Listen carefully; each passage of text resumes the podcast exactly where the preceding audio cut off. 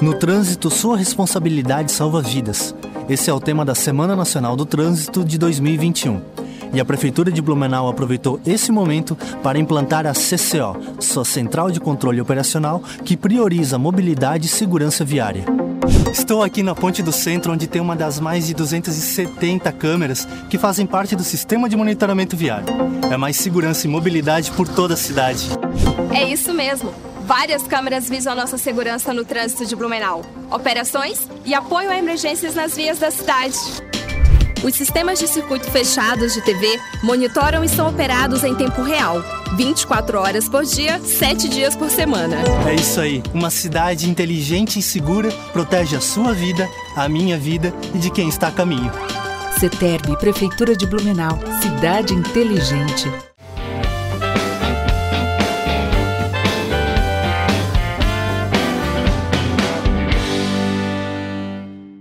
Fala galera do Blumencast, sejam todos bem-vindos ao episódio 78. Eu sou André Cantoni e ao meu lado, vocês já conhecem, Joyce Morastone. E aí galera, tudo bem? Ah, e ó, com galera e tudo, tá metida. Tô metida já. Daqui a pouco ela tá aparecendo aqui no, na frente das câmeras, Pela né? quantidade de pedidos, tô considerando já. Mas sejam todos bem-vindos aí ao nosso 78º episódio, né? 78º episódio. Isso aí. Tu tinha falado antes e agora não... Agora tu entregou que a gente gravou de novo. Não, a gente podia ter falado no off aí. Não, mas realmente, para quem não sabe, a gente teve problemas técnicos que acontecem, mas estamos aqui. Não por isso, a gente está gravando com uma diferença aí de praticamente duas horas aí. Não por causa dos problemas técnicos, mas sim por causa de todos esses documentos aqui que vocês estão vendo aqui na mesa. E o papo tava incrível. A gente tinha que falar, cara, vamos parar pra gente poder gravar. Porque o negócio, a, a, a conversa estava sensacional, né, Joyce? Ia ser quatro horas de bastidor. Exatamente, exatamente. Então vamos, sem mais delongas, né? Vamos lá. Vamos apresentar aqui o nosso convidado, que a gente tá maravilhado, a gente tá sem palavras, a gente tá nas nuvens por poder conhecer não só o trabalho, que a gente já viu que é muito grande, mas também a pessoa que tem uma energia sensacional. Então, sem mais delongas, seja muito bem-vindo, ex-prefeito de Blumenau, Félix Tais. Eu estou muito feliz, realmente muito feliz de estar aqui. E quero dizer a vocês que hoje, como trabalho com jovens, preparo jovens para serem sucessores de empresa, porque a empresa é um ente social, ela não pode morrer quando morre o seu fundador uhum. ou um sucessor. A empresa é um ente social. E eu fico maravilhado com o trabalho dos jovens. Cada vez me encanta mais o trabalho dos jovens. E estava brincando um pouco com a Joyce aqui, por causa de coisas das minhas lembranças, né? De assim, a assiduidade da mulher, a pontualidade da mulher. Tem umas coisas assim que elas dão lições em nós, sabe, André? Hum. E isso me deixa muito feliz, porque nós temos meio público brasileiro feminino. Exato. E nós temos que valorizar cada vez mais. Verdade. A mão de obra feminina ainda tem que crescer, tem que ser valorizada. Eu bato nisso em todas as empresas onde atuo. Há algumas que sabem muito bem valorizar esse esforço, valorizam é, equivalente. A, a, a função é X, o homem e a mulher ganham o mesmo salário. Perfeito, é isso aí. E a gente espera que o senhor esteja contente e feliz de estar aqui no Blumencast, né? Estou muito contente de estar no Blumencast, pelo esforço que vocês já fizeram de tornar público 78 manifestações. Eu fico muito feliz porque é uma forma das pessoas se atualizarem. Eu sou obrigado a me atualizar, mesmo que tenha completado no último dia 8, 83 anos. Eu sou obrigado a me atualizar, com leituras muito frequentes, ouvindo pessoas inteligentes, tendo a experiência dos jovens. Eu estou cada vez mais vidrado com os jovens. Opa. Por quê? Hum. Por quê? Senão uma pessoa pode estranhar essa manifestação minha. Vocês hoje têm uma coisa que é saber aproveitar as mídias digitais. Uhum. Vocês têm um mundo muito maior e que vocês alcançam com muita rapidez. Fiz um teste ainda ontem com minha filha. Eu precisava levar para a reunião do Conselho da Van dados atualizados do IBGE. Porque eu queria falar de público C1 e de público C2, classe C2. Uhum. Esse público classe média, uhum. que é o cliente da Avan. E a minha filha, em menos de dois minutos, estava com todos os números à minha disposição. Por quê? Porque vocês sabem usar os meios digitais e nós nos acomodamos um pouco com o tempo, tá? Sim. E não pode ser assim. Eu preciso dizer às pessoas da minha convicção e que valorizem cada vez mais o esforço dos jovens. Poxa, mas assim, né, Joyce? Tu daria 83 anos para esse rosto aí? Jamais. Cara, Jamais. o senhor está extremamente bem conservado. Eu acho que é esse seu bom humor. Eu acho que é, é essa tua vontade de o tempo todo estar tá ativo, de estar tá estudando, de continuar trabalhando. É, a tua expressão, a tua comunicação é um negócio que, como eu falei, eu não, nunca tive oportunidade de conversar com o senhor, de conhecer o senhor pessoalmente. E eu tô maravilhado com a quantidade de vida, de energia que o senhor traz, que o senhor emana aqui. É, é fantástico. Até... Então, assim, o, se a gente, né, é, um pouco de inspiração na questão ali dos meios digitais e tal, o senhor é uma fonte de inspiração nessa questão de tanta de tanto vigor, de tanta energia. Quem é aquele empresário que fala que começou a fazer 80 anos com 30 que eu sempre uso de exemplo. Ai, agora eu não vou Eu não vou lembrar o nome dele, mas tem um empresário que fala isso. Ele era minha referência. Eu sempre pensava isso. Agora minha referência está mais próxima, Olha o senhor aí, Félix Tais. Oh. que coisa boa. Coisa que boa. Coisa boa. E vamos, vamos conhecer então, né? O, o, o, a vida, né? Do Félix aí. Mas antes de mais nada, vamos pedir para o pessoal é, já se inscrever no canal, no Blumencast. Você que está assistindo a gente aí na TV ou pelo celular, pelo computador, cara, deixa lá, ó, clica lá no se inscrever, porque isso ajuda muito a gente, ajuda o nosso canal a crescer dá essa força aqui pra gente. Também já deixa o teu like, tasca o dedo aí nesse like e comenta para que o, o, YouTube possa entregar a muito mais pessoas. Tenho certeza que essas histórias que o Félix vai contar aqui vão ser inspiradoras e você vai conhecer muito mais de Blumenau, essa cidade que todos nós aqui amamos, tá?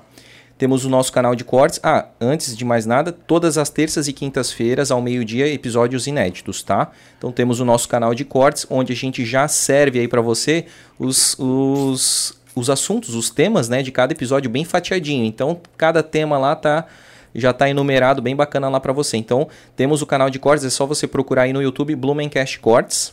É isso? Isso. Temos também o Instagram. Instagram. Com conteúdo todo dia também, conteúdo engraçado, notícias. É, Blumencast Doc, falando um pouco mais aí da nossa cidade. Blumencast Gourmet para uma receitinha de final de semana. Exatamente. Então, muita coisa legal rolando lá também. Quiz. Tem quiz, muito quiz tem muito aí. Quiz. Todo, geralmente todos os sábados tem quiz aí sobre as histórias de Blumenau, curiosidade de Blumenau, para ver se você é fera aí mesmo na, nas histórias. E tenho certeza que aqui, ó, com esse episódio com o seu Félix, vai ter muita coisa que a gente vai conseguir usar vai lá no quiz. no quiz. Então assiste esse episódio até o final, porque depois a gente vai fazer um quiz só sobre esse episódio aqui das curiosidades que ele vai lançar pra gente aqui. Uhum. Né? E temos o Seja Membro, né? Pra você Exato. ser capivara ou capivara dourada aí no nosso canal no YouTube. Exatamente. Por R$ 7,99 por mês você tem direito a emojis exclusivos, selos de fidelidade, citação nos nomes da, na, do seu nome nas nossas redes e sorteio de brinde exclusivo também. Uhum. E por R$ 14,99 ser capivara dourada com todos esses benefícios e mais a participação em vídeos. Na semana que vem a gente já deve ter aí o nosso o primeiro, primeiro capivara dourada participando aqui da nossa da bancada, bancada aí, né? no episódio do Décio Lima, a princípio, né? Que está aí por vir.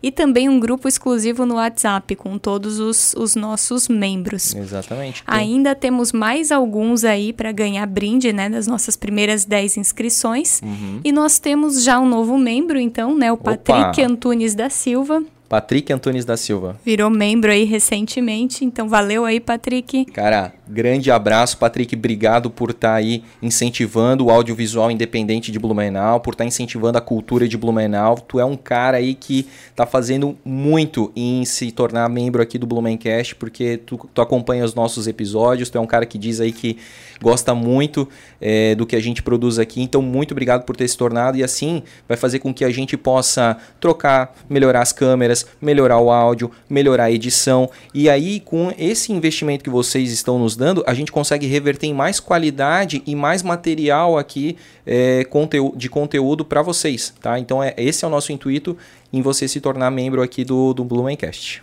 E temos os nossos patrocinadores também. Patrocinadores, primeiro, então, antes de mais nada, o aquele que nos honrou, né? Aquele que foi o primeiro é, quando tudo era mato, quando Blumenau veio em 1850, estava lá a CRC Imóveis para apostar e acreditar desde o início no Blumencast. Então, muito obrigado aí à família Roesner, ao Jorge, ao Arthur, a, ao seu Carlos, que inclusive mandou um grande abraço aqui para o nosso ex-prefeito Félix Tais, que gosta muito do, do Félix aqui.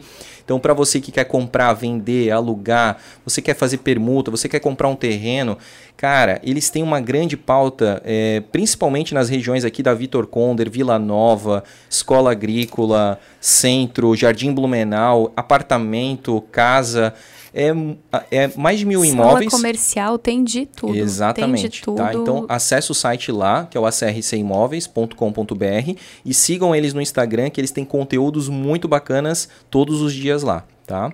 É isso? Isso. Vamos NASA. então para o segundo, exatamente. NASA Auto Services é um centro de estética automotivo premium. Então lá você pode fazer higienização a vapor, vitrificação, polimento, latuaria e pintura, uma série de serviços que não é um serviço qualquer de, de latuaria, tá? É um serviço de, de estética premium, tá? Os caras dão um atendimento bacana. É um lugar gigante que fica lá na, na cabeceira da Ponte Santa Catarina, na rua 2 de setembro.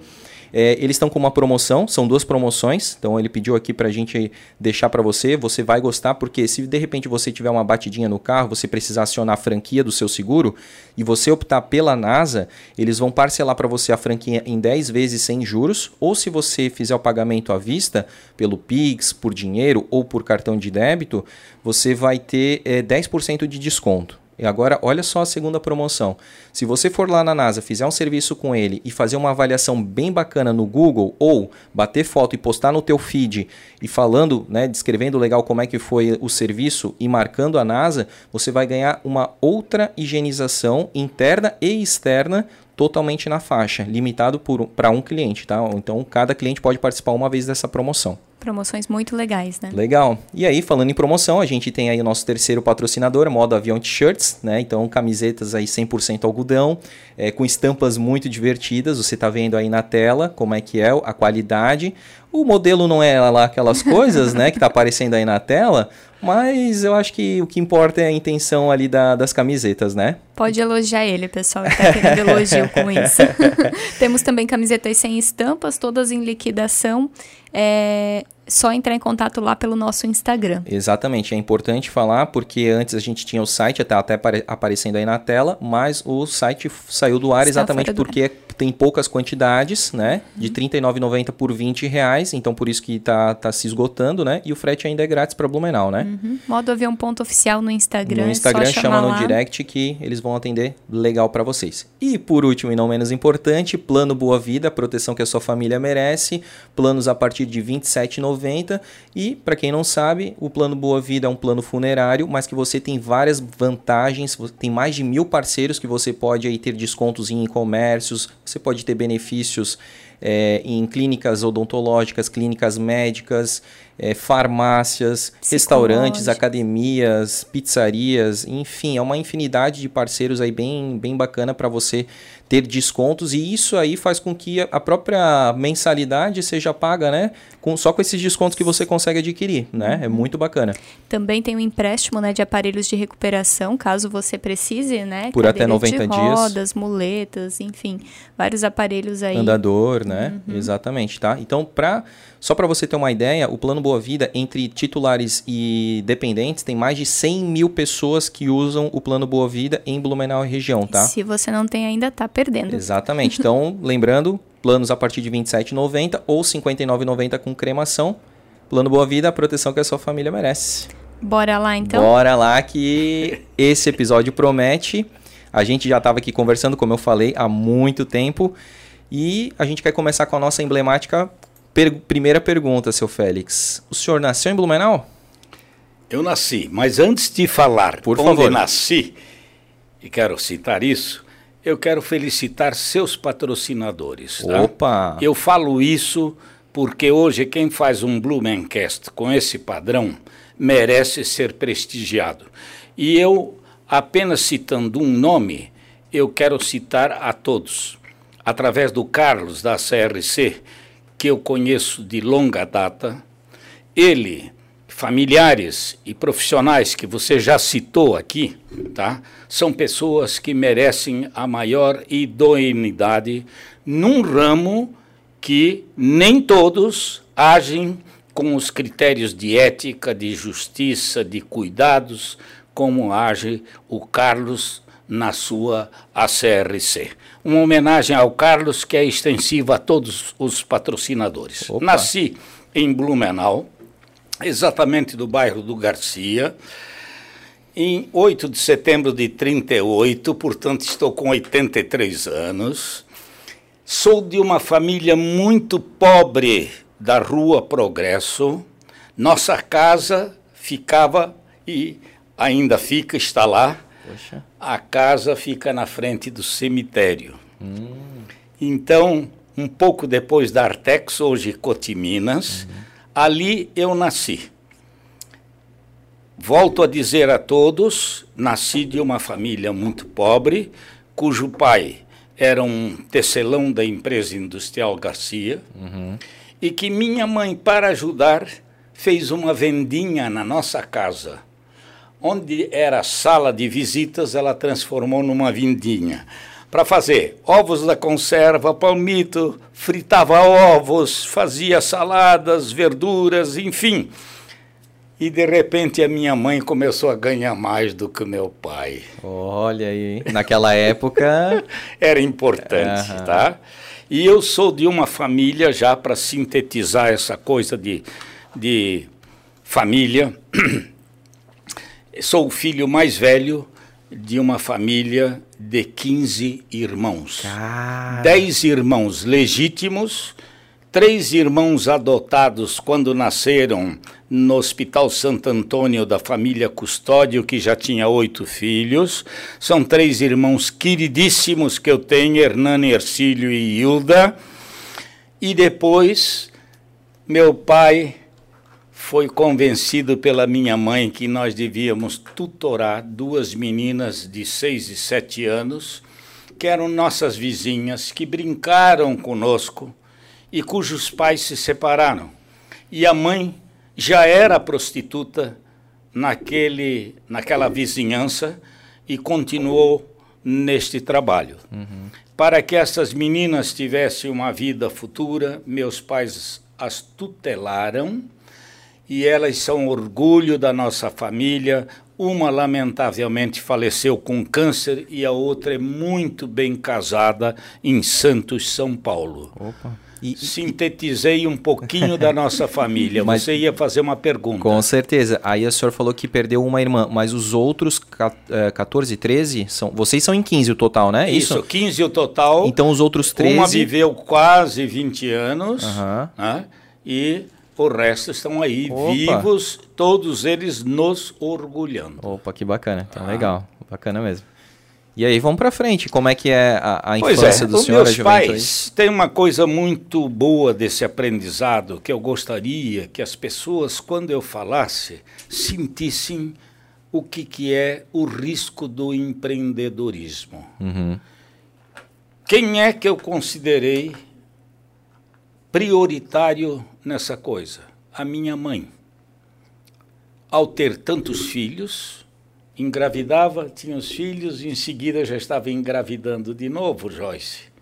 Mas mesmo assim, não deixou de ter sua vendinha e com a sua vendinha ela fazia sucesso e tinha uma renda extra, tá?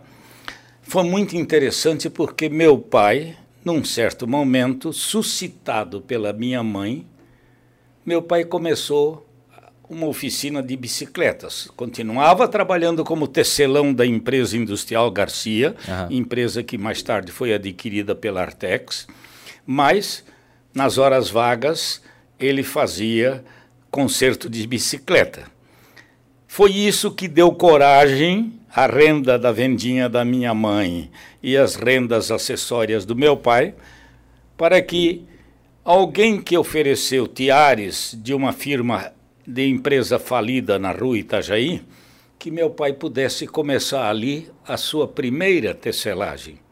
E foi muito interessante porque é, o trabalho dele fez com que, num instante, eles fizessem economias e comprassem um terreno no Garcia. E as pessoas mais antigas conheceram a Tecelagem União S.A., que chegou a quase 600 colaboradores. Caramba, é muita coisa. Muita coisa para um casal. E o mais interessante é que quando faltava dinheiro, Naquela época, uma pessoa como ele não tinha tanta facilidade para ir a um banco. Ele foi a um tio, Ildefonso Pamplona, por isso o nome Tecelagem União ah. S.A. E esse tio Ildefonso, que tinha uma baita loja, a maior loja de Rio do Sul, este tio o ajudou. E isso aumentou a capacidade do meu pai ganhar dinheiro e a minha mãe não deixou de ser a empreendedora, porque mal ele comprou esse terreno no Garcia, ela foi ao pai e à mãe dela para perguntar se podia usar o subsolo. Eu não quero falar em porão, uhum. porque aí dá uma conotação assim meia pejorativa. Usou o subsolo, deixou muito bonito, pintou, ela mesma pintava, tá? Para fazer o quê? Para vender os tecidos de algodão em metro, uhum. que eram produzidos naquela época nos tiares do meu pai. Uhum. Ela vendia as toalhas de banho e de rosto, ela vendia os panos de prato. Essa era a produção diversificada da Tecelagem União S.A. E eles tiveram a sorte de, depois de iniciar essa empresa, a Souza Cruz decidir botar uma fábrica no Garcia, na época a maior fábrica do Garcia, enquanto estavam separados Artex e Empresa Industrial Garcia. Quando as duas se uniram, elas ficaram maior do que Souza Cruz. Entendi. Mas é muito interessante porque esta Souza Cruz está a um quilômetro, está a um quilômetro da tecelagem antiga tecelagem União e da loja. Hum. E o que, que acontecia seis meses do ano? Os colonos que produziam o fumo uhum. Transportavam em caminhões para a Souza Cruz. A Souza Cruz pagava em dinheiro, eles saíam com dinheiro no bolso e a minha mãe não se conformava que a parada deles era na cidade. Ela disse: Eu tenho que ter um jeito de explicar a eles.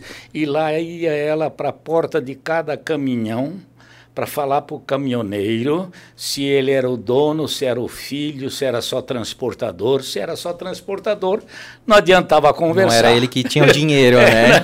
ele não ia poder gastar é? ali, né? Exatamente. E aí a minha mãe deu um show nesse trabalho, tá? Ela vendia impressionantemente bem. Olha Nossa. como era a rede social na época, né? Ela ia caminhão ali de caminhão. caminhão em caminhão avisando que tinha logo pertinho uma, uma loja para que eles não precisassem ir até o centro. Da minha mãe uma visão empreendedora. Empreendedora. Total. Total. vendedora, é, é, é. marketing puro. Muito, né? muito. Né? E ver que ela, ela estabeleceu o negócio próprio primeiro, aí ela disse pro, pro esposo para ele fazer aquele concerto de bicicleta, ela que deu essa ideia. Uhum. E aí, depois, ali com a Souza Cruz, ela que teve essa ideia. Olha só o tino comercial que essa mulher tinha. Tino comercial. Você usou uma expressão que a gente tem que usar.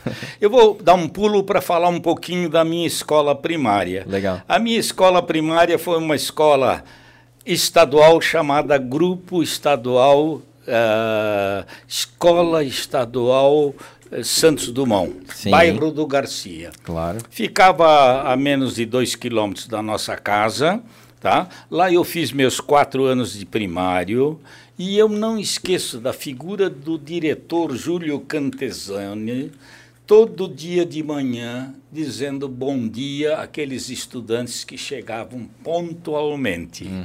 Foi lá que eu aprendi a respeitar pontualidade. É. Por quê? quem chegasse atrasado, seu Júlio, vem cá, meu filho.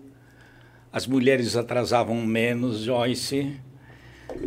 De certo, ele também disse: Vem cá, minha filha.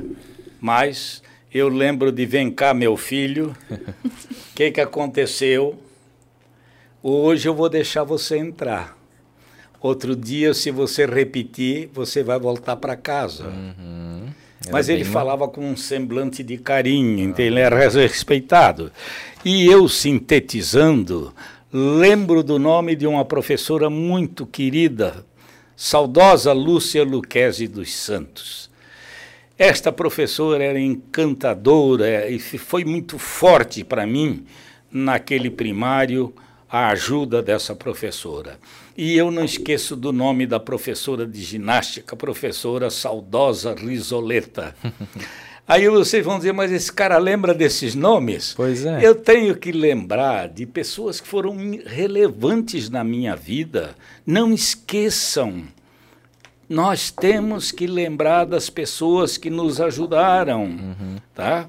Então, eu gostaria de dizer que naqueles tempos, ó meus jovens, se estudava aos sábados. Hum. Hoje é segunda e sextas. Uhum. Naquele e, tempo, e aos sábados tinha que ir para a escola. Ah, mas Félix, está falando de um tempo. Sim, de um tempo em que eu ia descalço, não, tinha, não existia tênis, uhum. calçada era um negócio caro e aquela garotada toda ia descalço na poeira ou na lama da rua Amazonas, que não era ainda calçada. É. E aos sábados o que fazíamos? Iniciávamos, não dentro das salas, todo mundo ia para um galpão coberto, portanto, ali ou com chuva ou com sol, não importa. Todos os sábados se cantava o hino nacional, com a mão no peito um respeito profundo que a escola colocava naquela época. Cantava-se o hino de Blumenau, os alunos declamavam, diziam poesias. Aí se tinha uma canção sertaneja que estava vibrando muito na televisão, eles faziam umas papeletas muito pobres, mas com a, as letras, uhum. entregavam previamente e diziam: Olha, quem está cantando isso, davam o autor, e diziam: Vamos cantar junto?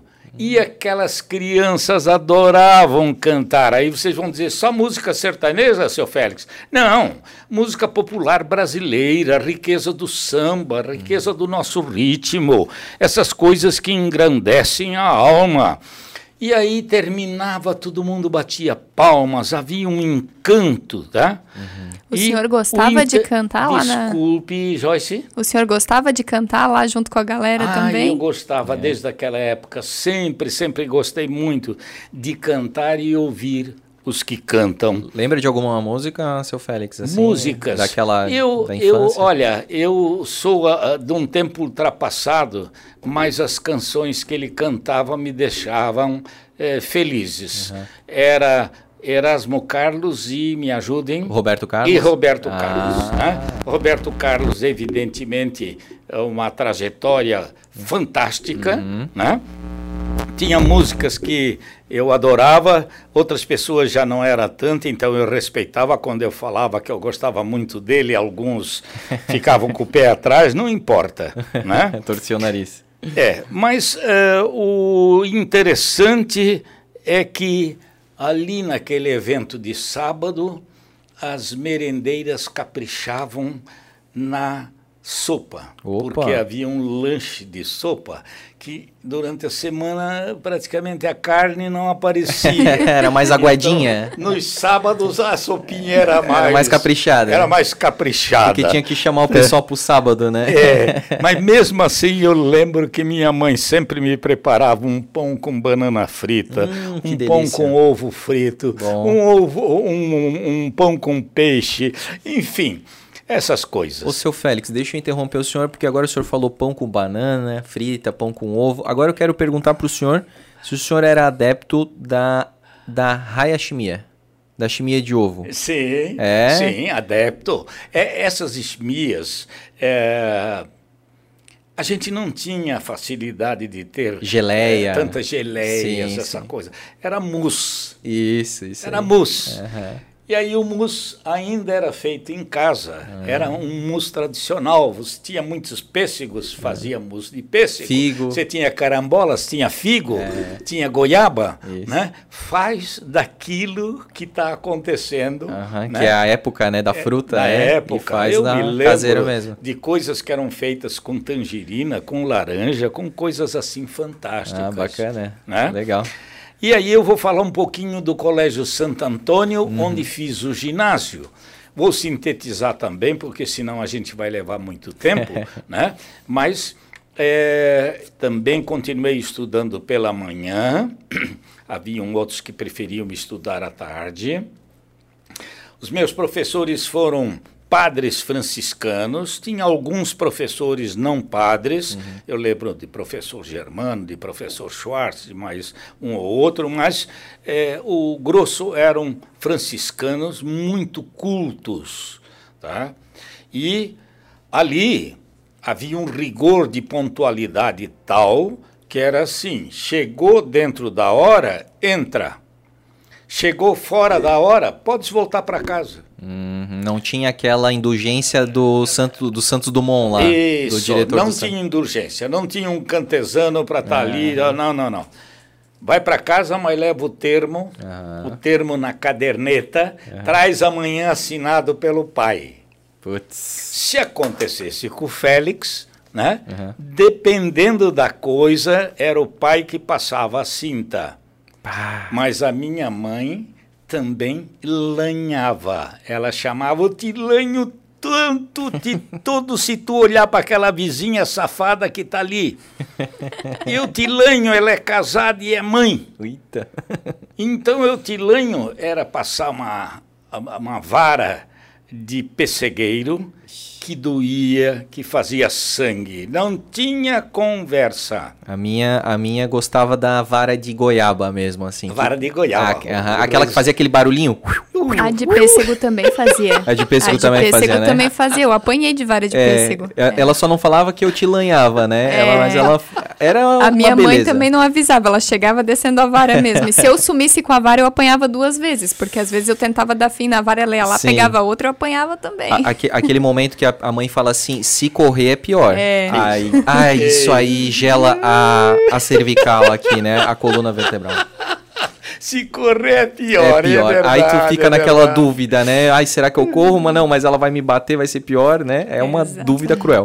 Aí a minha lembrança gostosa do Santo Antônio ah, foi a aula de inglês, que eu já gostava naquela época. A aula de francês não gostava tanto, mas era mais fácil. O francês tinha muita palavra associada com a nossa. E tinha uma matéria que eu detestava embora ela fosse importantíssima para o português, que era aprender latim. Opa. E aí o professor de latim era Frei Severino, um frei que chamavam de Tampinha, era muito baixo, e ele frequentava a casa dos meus pais. Uhum. E quando ia à casa dos meus pais, os pais perguntavam e o Félix está melhorando no latim? Olha, o Félix, eu acho que ele não gosta do latim. Ali eu Isso. já sabia que de noite ia ter cinta. ou, ia... ou pessegueiro. ou pessegueiro. eu não esqueço do olhar sério do meu pai uhum. quando Frei Severino falava estas coisas que destoavam daquele desejo dele, que o filho fosse estudioso, que fosse dedicado, tá? E eu lembro de um acontecimento no pátio do Santo Antônio que é inesquecível para mim. Eu ia para o colégio ou de bicicleta, se chovesse muito, tomava um ônibus. Mas eu gostava de.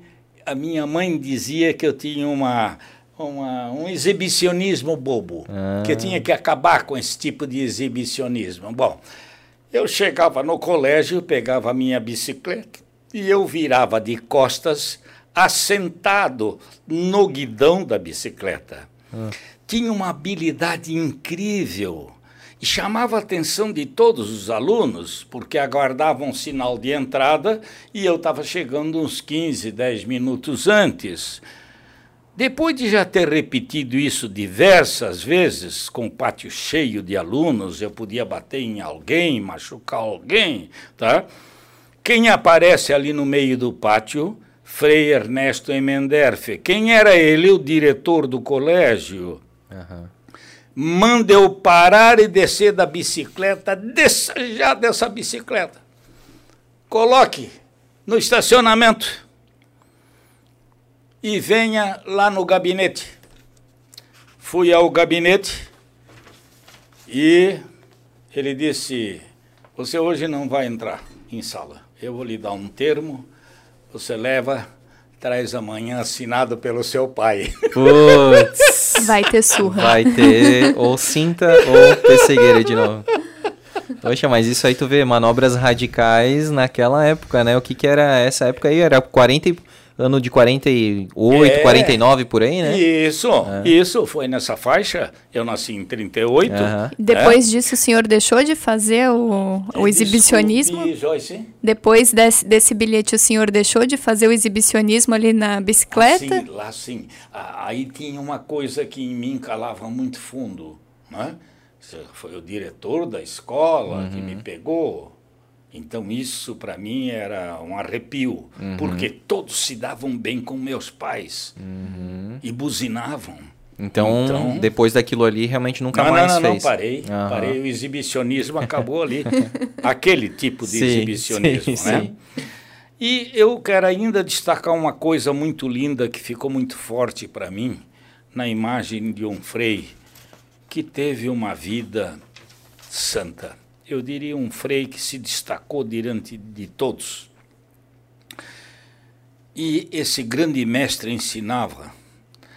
Nas provas dava questões mais difíceis para aqueles que tiravam nota 10, que era o máximo, e as questões mais simples para que todo aluno tivesse chance de ter uma nota 5 ou 6. Eu não lembro de ter colega que com Frei Fulgêncio ganhasse um zero, ganhasse um 3 mas lembro de outros professores que foram muito duros.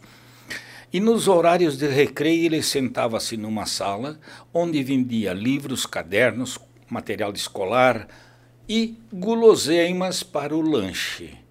Eu levava lanche de casa, mas não deixava de ir lá comprar chocolates, balas, outros doces quase que diariamente.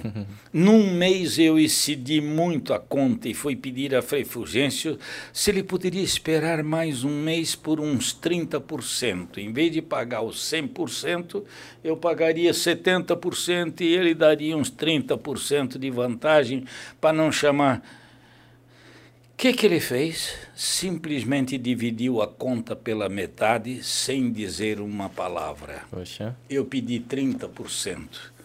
Ele concedeu 50%. 50%. Generosidade, né? E é. aí no outro mês. Generosidade. O... No outro mês, daí o senhor segurou para não gastar mais do que aqueles 50%? Desculpe, Joyce. Aí no outro mês, o senhor já estava ali devendo os 50% Não, mas aí eu fui mais contido. Mais contido é, para ficar, não, não estourar de novo. Uma bola de neve. Uma bola de neve, a é, cinta tá corria.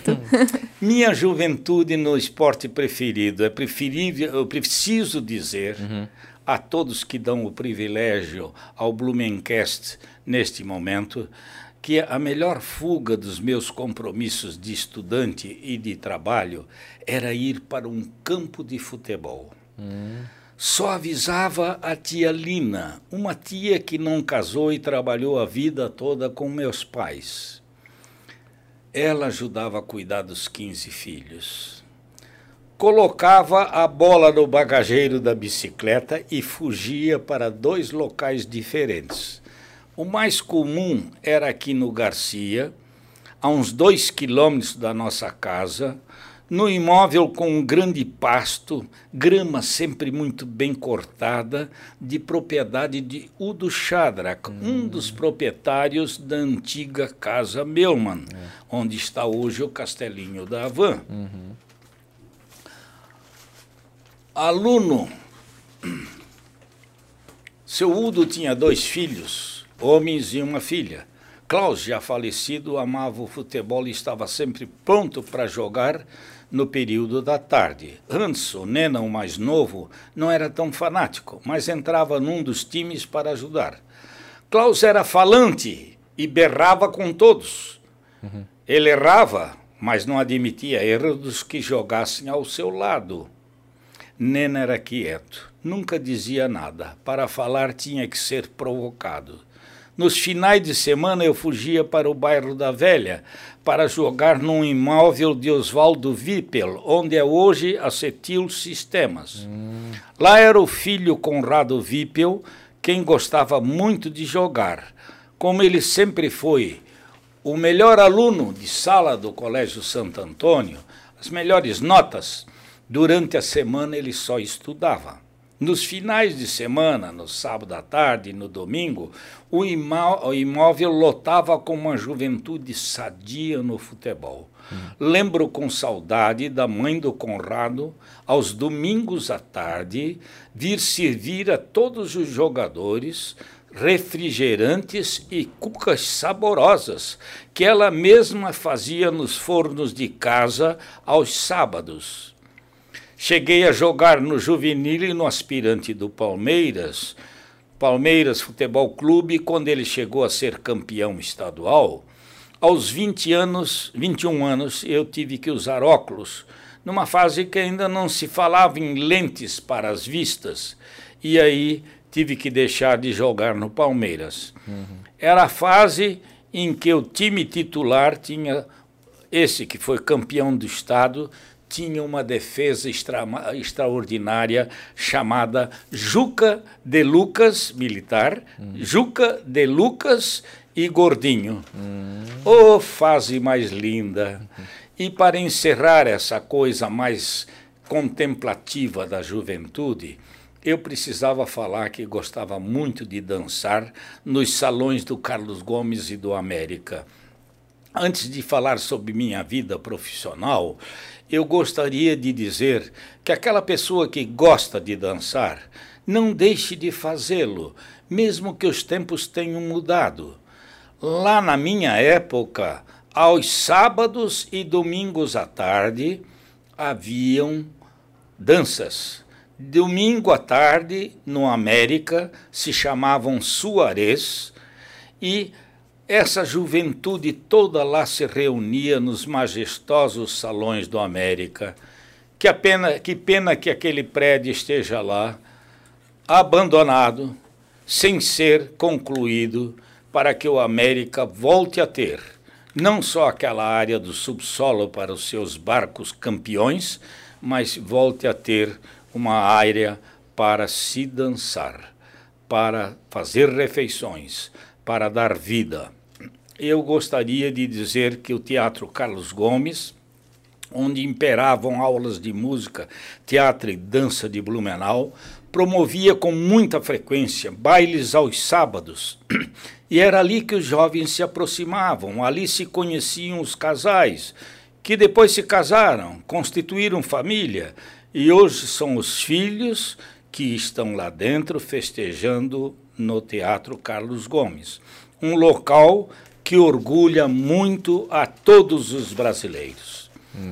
Eu vou falar da minha vidinha profissional. De... Não sei se dessa parte anterior, André, ficou alguma coisa que. Tenho eu... três dúvidas aqui que eu fui, enquanto o senhor ia narrando, aí eu ia pensar. Vou, vou perguntar no final, então. No final? não, não, no final agora, dessa, né? desse capítulo agora, aí. Porque Isso. agora eu vou entrar no profissional. Isso, é no final desse capítulo aí. Isso. Então, assim, é, primeiro de tudo, é, começando então pelo final da, da ali falando do Náutico, né? Isso. O Náutico já era ali onde é hoje ou o Náutico era onde era na Rua 15, parece, né? Que a primeira sede do Náutico América era na Rua 15, Sim. onde era mais ou menos o mausoléu, onde é hoje o mausoléu, mais ou menos, da, antiga prefeitura não, por ali? Não, não. Ele era não. mais ou menos aonde? Era outro local antes do Ribeirão da Velha, eu tenho uma vaga lembrança, tinha uma estação rodoviária e o Clube Náutico América tinha ali os seus barcos. Uhum. Mas o grande Clube Náutico do América, isso aconteceu inclusive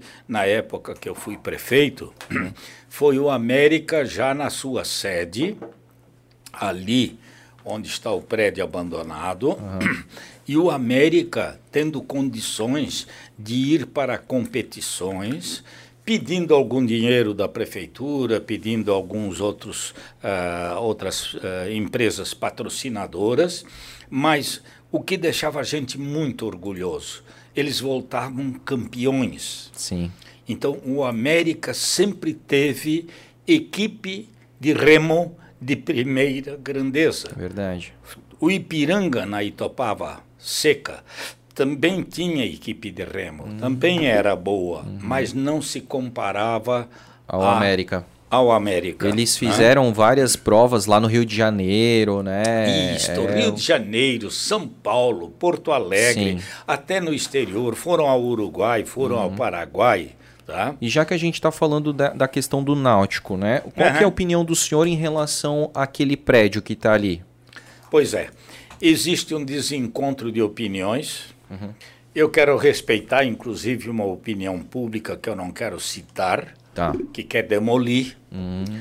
Eu quero dizer publicamente que eu sou contra a demolição do América, não tem nada que demolir. Uhum. O erro aconteceu na gestão Renato Viana Renato não poderia ter feito aquele gabarito, o plano diretor não permitia ali um prédio tão alto, uhum. tá? Não obedeceu o plano diretor, a responsabilidade é dele. Eu digo isso aqui e em qualquer lugar. Uhum. E sustento o que eu digo. Tá? Por... Ele não respeitou o plano diretor. Que é a questão ali da, de ficar muito próximo do rio Itajaí, é isso? Também tem esse e da erro, altura? mas é assim. Hum a distância entre a parede atual e o limite porque essa coisa de se distanciar é rio até tanta, tal largura, distância de tantos metros. Ah. Ribeirão do Garcia, distância de 30 ou 20 metros. Entendi. Então, na cidade, uma distância maior. Uhum. A parede, lamentavelmente, avançou um pouco, mas é pouca coisa. É pena que eu não me preparei melhor para lhe dizer se é coisa de dois metros, dois metros e meio. É, é brigar por, por, por porcaria. Não aceito mais mais essa coisa, Entendi. sabe? A opinião de algumas pessoas que estão hoje empoladas em cargos públicos, tá? Uhum. Empoladas, já desgastadas pelo tempo, ganhando o seu rico dinheirinho. Ninguém é tão bem pago quanto eles, uhum. tá? E quando falam em demolir o América, ninguém vai demolir o América. Enquanto eu viver, eu vou ser um sustentador desta tese. Legal. Conclua aquilo, tá? Uhum. Tem Câmara de Vereadores do outro lado pagando uma fábula de aluguel. O uhum. que, que custa vender esse prédio para a Câmara de Vereadores e ela transformar aquilo em gabinetes, enfim, deixa o América lá embaixo, uhum. no subsolo, deixa o América no nível da Rua 15, uhum. é salões, é área de refeição, Deixe o América ali, uhum. agora utilizem o resto. A Câmara de Vereadores de Blumenau deveria ser a primeira a abrir os olhos. Os vereadores, alguns são partidários dessa ideia, mas também tem os contrários. Uhum. Tá? E eu vou dizer sinceramente: enquanto eu viver, eu vou espernear usando todos os meios de divulgação uhum. para dizer aquele prédio tem que ser concluído. Perfeito. Acabem com esta palhaçada. Pois é, porque, cara, a gente é, é, é, é, feio demais, né? As pessoas que vêm ali pra, por Gaspar, que vêm pela rua Itajaí e olham, é, a primeira coisa que olha é aquele esqueleto, né? E que tá ali e que macula o centro histórico, né? E, e, parece que nunca tem fim, aquele embrólio judicial e, um, e, entra com recurso e para e cara, a gente parece, eu nasci e o Náutico América tava do mesmo jeito e eu já tenho 30 anos e o Náutico América continua do mesmo jeito, gente. Lamentavelmente. Né? Quando ele poderia ser tremendamente útil Sim. e eu dei um exemplo para dizer, não justifica toda a dinheirama que é gasto por mês, uhum. não quero dizer o valor, uhum. eu sei uhum. quanto é que pagam de aluguel, uhum. o absurdo que gastamos por mês de locação quando a Câmara de Vereadores poderia ser a, a legítima proprietária daquela área. É ela nem vai precisar de todo o espaço existente, Sim. ela pode locar, ela pode transferir para outros objetivos. Uhum, perfeito, é isso aí. E a gente compartilha da mesma opinião. A gente acha e espera que aquilo ali seja concluído de uma vez por todas, ao invés de ser demolido, né? Até porque tem um laudo que diz que o, a demolição causaria até mais impacto ambiental do que a finalização do prédio, né? O prédio Sim. já está ali há tanto tempo, né? Então melhor que... Sem dúvida alguma. Legal. Bem isso aí.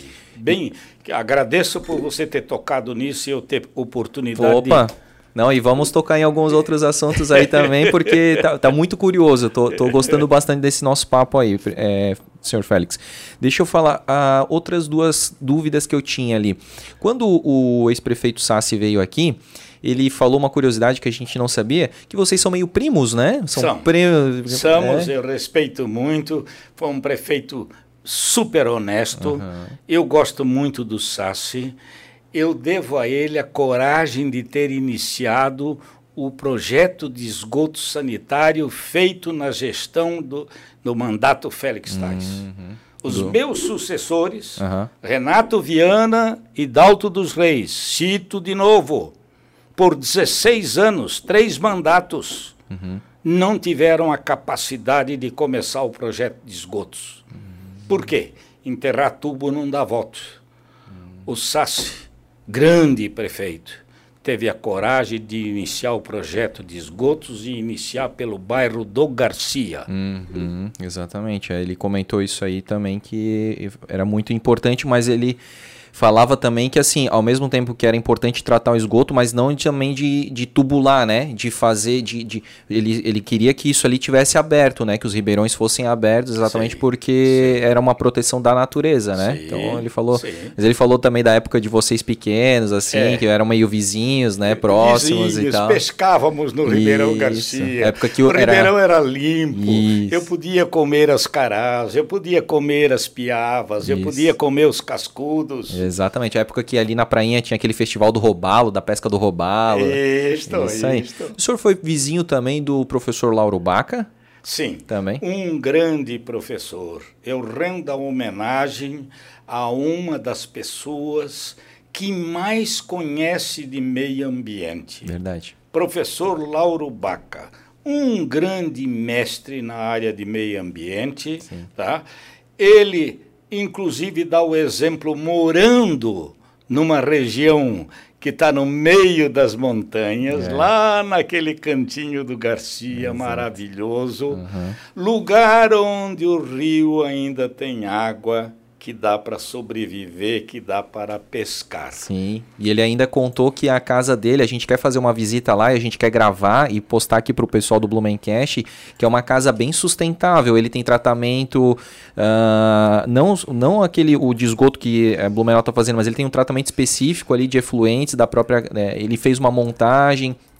É, enfim, ele tem um, uma série de coisas ali que é super interessante que a gente quer mostrar essas curiosidades. Ele, o professor Lauro Baca é um... Eu lembro do Lauro, ainda não professor, uhum. Gurizola, é, pegando cobras, cobras venenosas, mas sabendo pegar.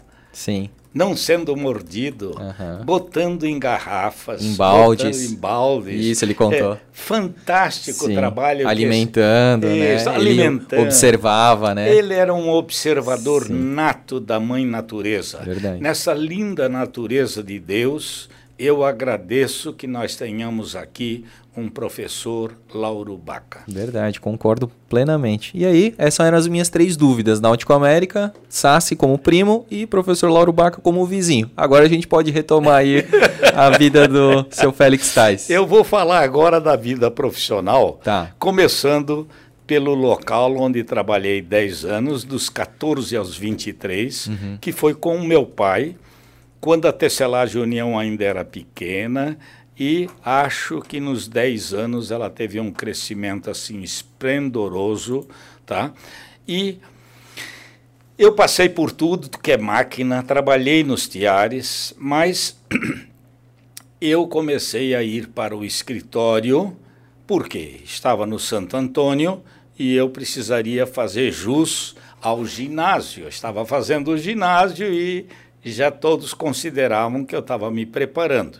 E eu tinha um tio, Alessio Berri, que me ensinou a contabilidade. Hum. Esse tio era paciente. Chegava a época mensal das provas no colégio, ele deixava eu quietinho no meu cantinho para poder estudar, mas eu estava lá no escritório, uhum. porque meu pai queria que eu estivesse no escritório.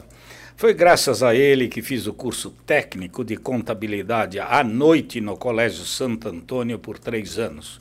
Quando meu tio passou num concurso do Banco do Brasil, deixando de trabalhar no escritório da União, eu tive meu primeiro cargo de chefe de escritório. Meu saudoso pai, um prussiano muito duro, quando cobrava as coisas, fazia num, de um jeito que me desagradava. E numa vez eu tive que dizer a ele: pai, não faça mais a segunda vez. Aí vocês vão dizer: o que que te ofendia tanto? Ele falava muito alto da, de algum erro meu, dizia, seu burro, não deu para aprender ainda. E o seu burro me, machucou, me machucava muito e me desautorizava. Nós tínhamos mais de 10 pessoas no escritório que estavam ouvindo, seu burro. Tá? Era forte, e, né?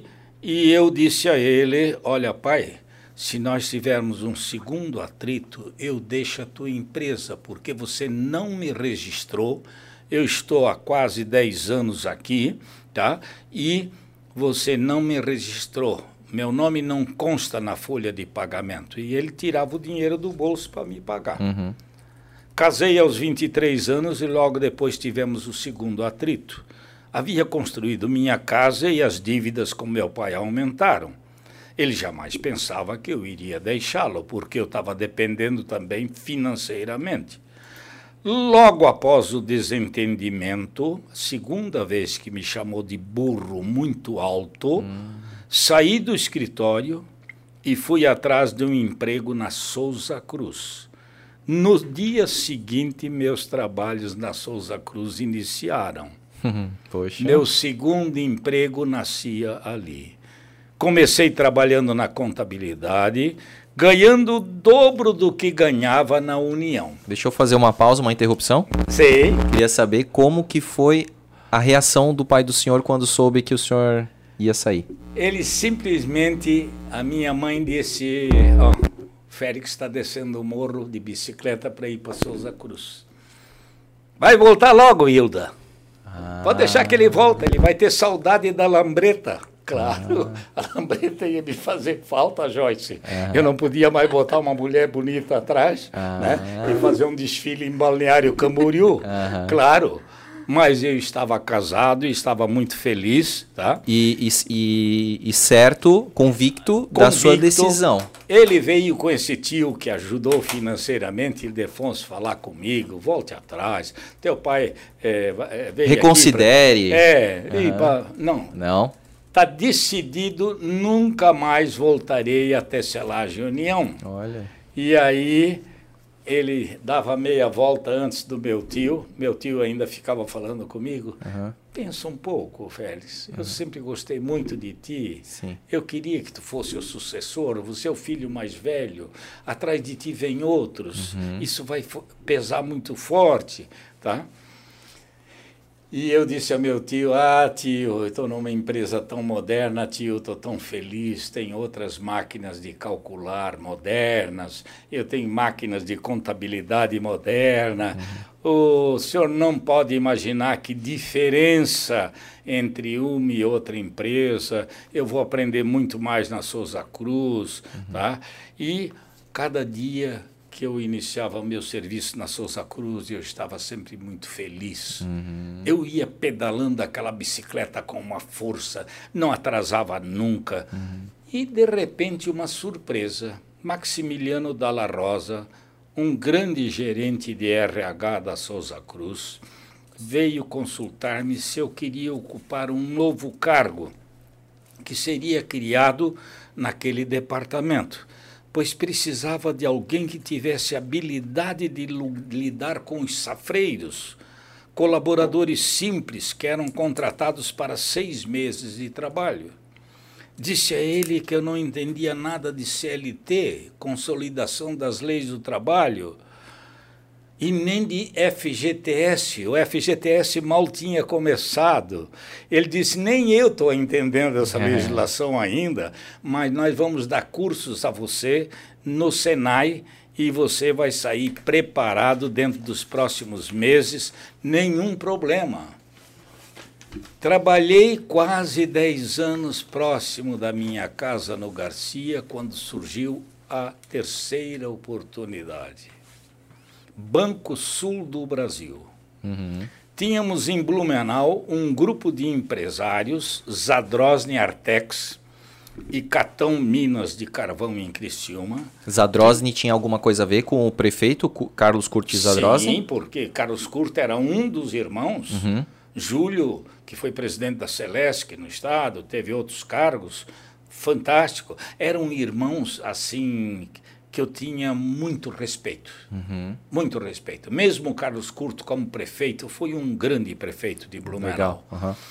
E eles fundaram o banco e tinha mais de 82, 83 agências. Cara. O gerente da agência de Blumenau, Osmar Benvenuti, era uma pessoa maravilhosa que eu tinha conhecido e irmão da esposa do Klaus Shadrach, o menino com quem eu fugia. O filho do Udo Shadrach. Do Udo Shadrach, uhum. né? grande amigo do futebol. Uhum. Osmar veio falar comigo se eu não queria aproveitar uma vaga que seria aberta no banco de inspetor regional, que depois seria inspetor de Santa Catarina, que poderia ser, que eu poderia crescer. E eu fui falar com o senhor Willick, que era o inspetor geral, acenou-me com um salário inicial que já era maior do que eu da Souza Cruz. na Souza Cruz. Opa, isso é importante. Lá fui eu falar com o presidente do banco, seu Hermes Bichler. Hum. Que pessoa maravilhosa, saudoso Hermes Bichler. Ele tinha um filho médico trabalhando em Blumenau e ele fora um superintendente da, do grupo Hermes Macedo em Curitiba. Hum. Homem de uns 60 anos com uma experiência de vida que me entusiasmou. Troquei a Souza Cruz pelo Banco Sul do Brasil. O contador-geral do banco era Mário Egelan, que tinha vindo da empresa industrial Garcia, muito experiente, e ele veio trabalhar no banco porque ele já sabia que a empresa ia ser vendida para a Artex. Uns dois anos depois, o senhor Hermes me chama e me deu uma oportunidade rara no banco. Primeiro explicou que o contador-geral Mário Egerland iria casar com a filha do dono da Tupi hum. e, portanto, iria morar em Joinville. Uhum. Não iria mais ficar em Blumenau. Disse-me que o cargo de contador-geral era para uma pessoa com meu perfil adiantou-me que teria um aumento de salário substancial.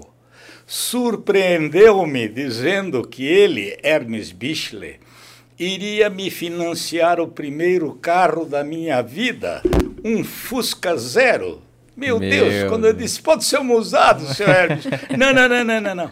Você tem que ter um carro zero. Cara. Quase caí no chão de tão emocionado que fiquei deixaria de usar o ônibus ou a bicicleta para ir para o trabalho no banco. E, e fazendo um parênteses aqui, Joyce, tu consegue imaginar um Fusca com cheiro de novo?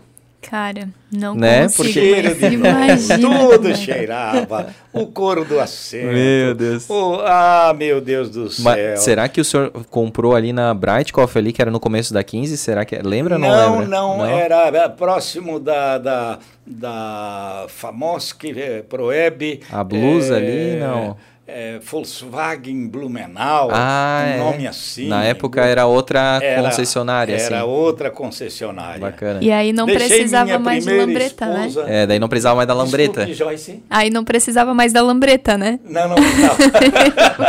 Agora era o Fusca. Você lembrou bem. Não tinha mais atração a lambreta.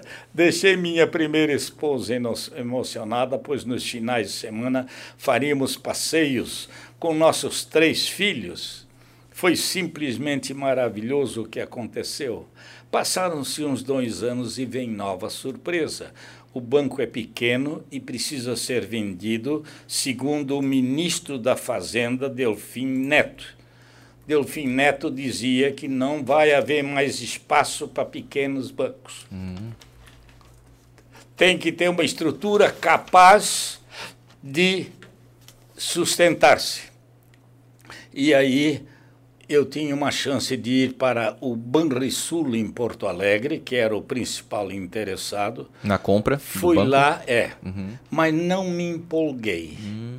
Eu iria para a contabilidade, mas um cargo secundário evidente, uhum. né? Porque lá eles já ocupavam esses já cargos, tinha né? ocupado e tal. Então não resolvi ir para Porto Alegre. Uhum. E aí eu tive o quarto emprego, que foi secretário de finanças da prefeitura de Blumenau. Opa. Agora eu começo a entrar na no política. âmbito político. E quem que era o prefeito da época? Quem? Oh, que pergunta boa. Como é bom falar nesse nome. É. Evilásio Vieira, ah, Lazinho. Opa. Ninguém daqui uhum. tinha a experiência política de Lazinho. Homem incrível, tá? E aí é evidente que ele concorria pelo MDB. Uhum. Osmar Benvenuti, aquele amigo que indicou para o banco, uhum. também era amigo do Lazinho. Uhum. E falou do meu nome para o Lazinho. O Lazinho chamou imediatamente e me alertou que não podia pagar tanto quanto eu ganhava, mas perguntou como é que a minha família conseguiria sobreviver por uns tempos até que ele pudesse fazer uma reforma administrativa. Só que ele já era muito sincero. Seu mandato era de apenas três anos e restavam dois. O mandato do Lazinho foi o mais curto de todos os prefeitos. Pois é. Tinha alguma coisa específica, seu Félix, por, por ter ser, por é ser... que a legislação eleitoral mudou e queriam fazer coincidências ah, de eleição de prefeito e com presidente mais, é, e tal. fazer aquelas divisões. Tá. Seu mandato adiantou-me que não poderia ter certeza de conseguir fazer a reforma, pois não tinha maioria na Câmara de Vereadores. Uhum. Quando eu falei a meus pais sobre a ida para a prefeitura, meu pai disse que eu estava no partido errado.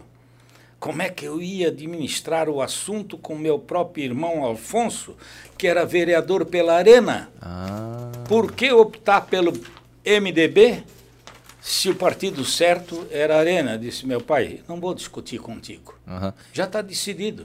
Uhum. Eu tenho idade para decidir sozinho mas vais para o partido errado. E... Não vou te ajudar financeiramente. Já foi a primeira resposta. Minha mãe do lado disse: Meu filho, deixa que a tua mãe vai subir nos morros da Pedro Kraus, da Rua Aranguá, nos morros da Fortaleza. A tua mãe vai junto contigo, meu filho. Poxa, que incrível. Isso é minha mãe. Poxa, é eu estou sentindo a emoção do senhor. É, a minha 15 filhos. Mostrar eu queria mostrar o jornal A Cidade. Sim. Que a gente vai botar na tela, né? Resultados uhum. das eleições. Sim. Como é que um Félix sem dinheiro, sem ajuda, fez 17.600 votos. O Vitor Sassi, naquela época, fez quase 7 mil, 6.901 votos. O Aldo Pereira de Andrade, que era sempre o apoiado pela companhia Eren, ah. 13.259 votos. E Jaison Barreto, que era dobradinha comigo, que era deputado federal, o Lazinho dizia: deixa que ele tem que ficar lá em cima. Uhum. Lazinho era um visionário. Sim. Se elegeu-se deputado federal, fique lá. Uhum. Ajuda mais a cidade. E o Jason fez só 5.300 votos. Uhum.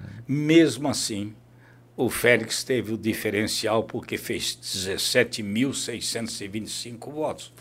Está aqui com foto e tudo. Pô, que bacana. Sabe, André? Para que você possa curtir isso e comunicar. Com certeza, está aparecendo aqui na tela do pessoal tá, tá assistindo, que a gente conseguiu fazer a foto aqui desse jornal aqui. Esse jornal, A Cidade, de 18 de novembro de 1972. Exatamente. Que coisa linda isso aqui. E naquele ano, maio de 72, o Lazinho era uma pessoa muito inteligente. Félix, já que você é secretário da Comissão de Desenvolvimento Econômico e você que está fazendo os contatos, é você que tem que ir ao Canadá, mesmo só sendo secretário de Finanças. Porque uma coisa é eu ir como secretário de Finanças, outra coisa é eu ir como prefeito. Claro. Tá? Lá fui eu e ali veio a Albany do Canadá hum. para botar uma fábrica em Blumenau, que lamentavelmente por ter ficado numa área que vai inundação, uhum. ela depois foi para Indaial. Uhum. Os meus sucessores não tiverem interesse de procurar uma outra área e dizer, vamos reter essa empresa aqui. Claro, com tá? certeza. E até fazendo e... mais um parênteses também, né? Mandar um abraço aqui para o seu Sérgio Morastone, pai da Joyce, que trabalhou lá por muito tempo na Albany, né? Acho que uns 20 anos ele trabalhou lá. E agora meu irmão tra também trabalha lá, né? Já e chegou a trabalhar na, aqui na, pela... Na Coteminas também. Não, né? onde que era a Uniaselv? O Regi não, meu irmão não. Não, não, o teu pai? O meu pai sim. sim. Trabalhou aqui onde Seu Morastone, que coisa boa. Através da sua filha aqui, eu quero lhe dar um abraço muito forte e dizer como foi importante o trabalho de vocês na Albany. Opa. Agora, eu saí do Canadá, embarquei num avião e fui para a Alemanha com 15 dias concedidos de graça pelo governo alemão. E aí, o que, que eu fiz? Fui primeiro a Munique, porque já tinha gestões com a Siemens, e ali eu trouxe a notícia boa de que a Siemens colocaria uma fábrica em Blumenau. A Siemens atuou por mais de quatro ou cinco anos no bairro da Velha, onde hoje é Cetil, no antigo prédio do Sr. Oswaldo Wippel. Ali a Siemens atuou. E, e nesta viagem também eu contatei com outras empresas, não vou entrar em mais detalhes aqui por causa do nosso tempo. Agora, aproveitei essa cortesia alemã para ir a Braunschweig. Que fazer em Braunschweig? Conhecer um prefeito maravilhoso chamado Weber. Dizer a ele que ali tinha sido sepultado o Dr. Blumenau, Dona Berta, esposa, e a Cristina, filha Fui ver o túmulo e disse: Meu Deus, Weber, que simplicidade. Aqui está no ostracismo. Uhum. Eu queria levar esses restos mortais para o Brasil, para Blumenau. Você tem todo o meu apoio, disse o prefeito. Aqui na Alemanha eu decido. Aqui essas coisas são fáceis. Veja no Brasil, porque você tem que começar pelo Ministério das Relações Exteriores. Eu digo, sim, Gibson Barbosa, já estive com ele. E ele disse: agora você tem que passar pelo Exército, pela Marinha, pela aeronáutica e, e, a linguiça Sim. danada. Bela burocracia brasileira. Que burocracia! Mas finalmente eu venci essa buro, buro, burocracia. Uhum. Enquanto vencia a burocracia, as críticas em Blumenau aumentavam. Por quê? Uhum. Os empresários queriam derrubar o prefeito do MDB, ou pelo menos o próximo candidato. Certo. E não sabiam o que fazer. Vamos criticar o mausoléu. Um mês antes, um querido professor da Universidade Federal de Santa Catarina, que eu não conhecia pessoalmente, um garete, foi fazer um trabalho no Museu de Petrópolis. E de repente ele me telefona lá de Petrópolis e diz: Ô prefeito, eu estou vendo as críticas nos jornais, eu estou vendo que o senhor está sendo massacrado. Eu acho que o senhor não tem essa carta. Ele disse: Que carta? Carta de despedida de Dr. Blumenau a Dom Pedro II. Eu disse: Meu Deus do céu, de quando? De 21 de setembro de 84. De 1884. 1884. E aí veio esse texto maravilhoso Opa. que eu tive o prazer de trazer. Uhum. Aqui está a carta de Dr. Blumenau, em duas páginas, com um português exuberante. Como é que um alemão que não falava brasileiro faz um texto desse? E vejam que texto lindo ele coloca num dos períodos.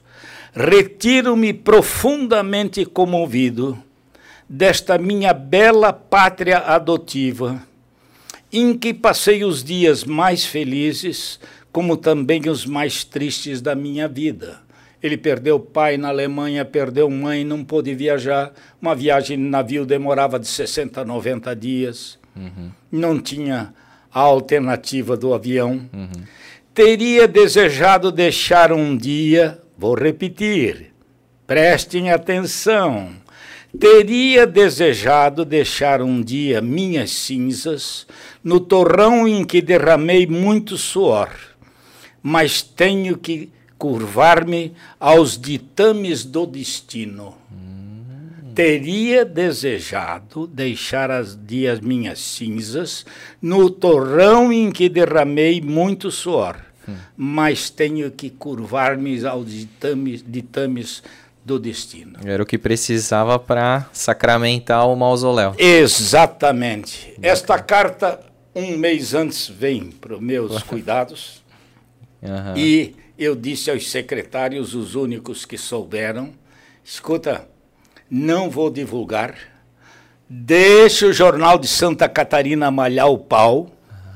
O jornal estava a serviço de empresários de Blumenau que não me respeitavam, mas eu não dava nem pelotas, porque eu tinha certeza que ia eleger meu sucessor, ah. Renato Viana e que ia fazer a maioria estrondorosa da Câmara. Você pode olhar nesse jornal, sim, sim. aqui tem a relação uhum. dos vereadores eleitos pela Arena e eleitos pelo MDB. Nós demos um baile Verdade. no número de vereadores do MDB e uhum. tivemos a maioria na Câmara. Então eu mostrei a competência de uma prefeitura contra toda uma força de dinheiro que não tinha quem desse conta.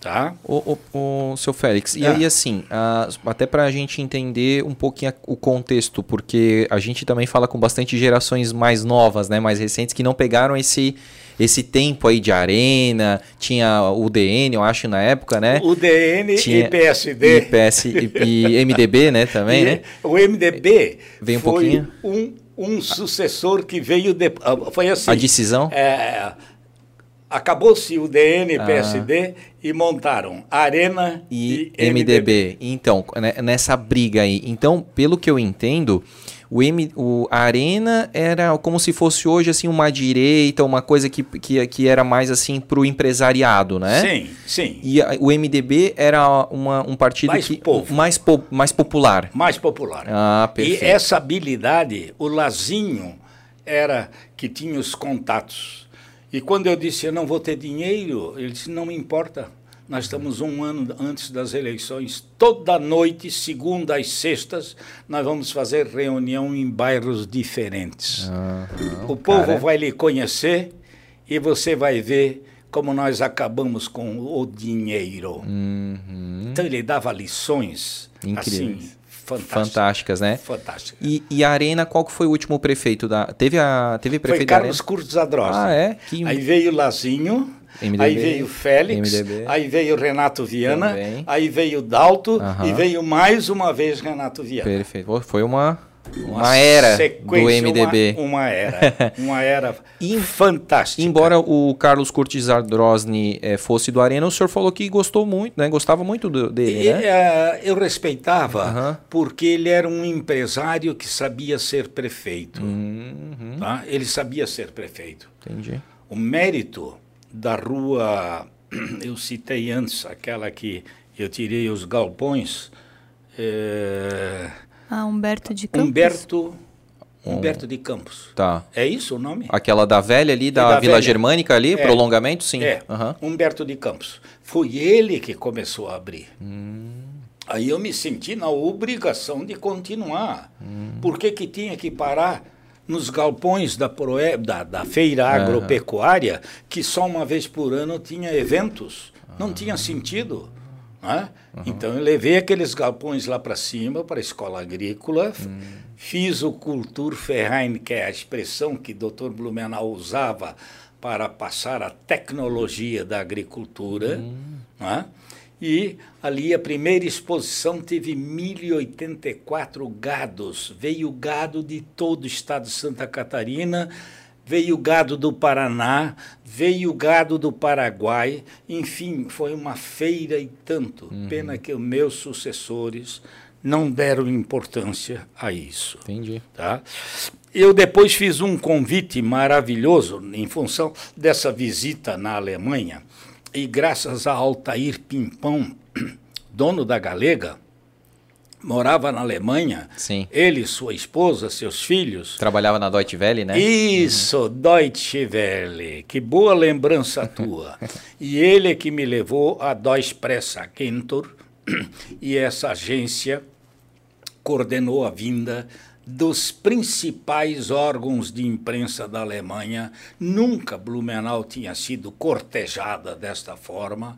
Foi um evento maravilhoso e a melhor prova que eu tenho dessa visita, eu tenho que mostrar. Opa. Por quê?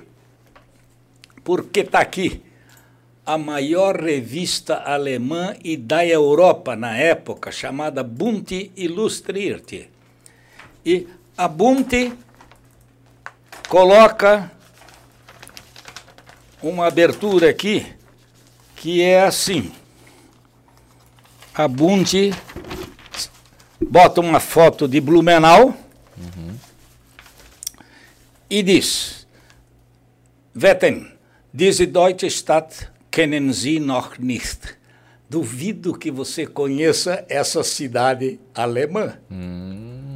Só o título. Sim, já mostra pô, é uma cidade alemã. É a própria Alemanha é. considerando Blumenau uma cidade alemã, né? Agora, o lindo está nas cinco páginas coloridas em que eles mostram essa linda Cara, cidade de Blumenau. Que cor que era esse rio, né? É, que arrepia. Lindo. Tá? Arrepia. Uhum.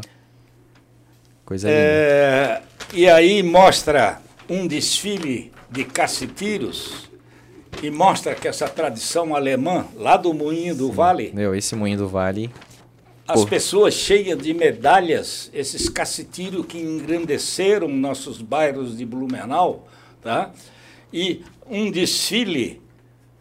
E aqui, inclusive, a foto onde você vê o seu amigo Félix, no meio do presidente da Câmara, Milton Pompeu, do comandante do batalhão, que não queria saber de MDB, para ele só podia falar de arena, uhum. mas eu levava em consideração, não deixava de convidar para os eventos. Né?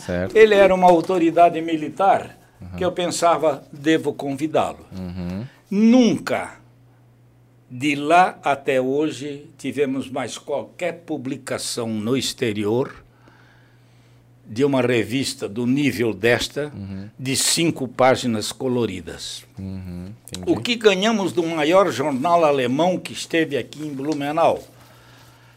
Na Alemanha, até hoje, o Handelsblatt é um jornal mais de uma de centro para a direita. Uhum. E o Süddeutsche Zeitung é um jornal do centro para a esquerda. Entendi. Tá?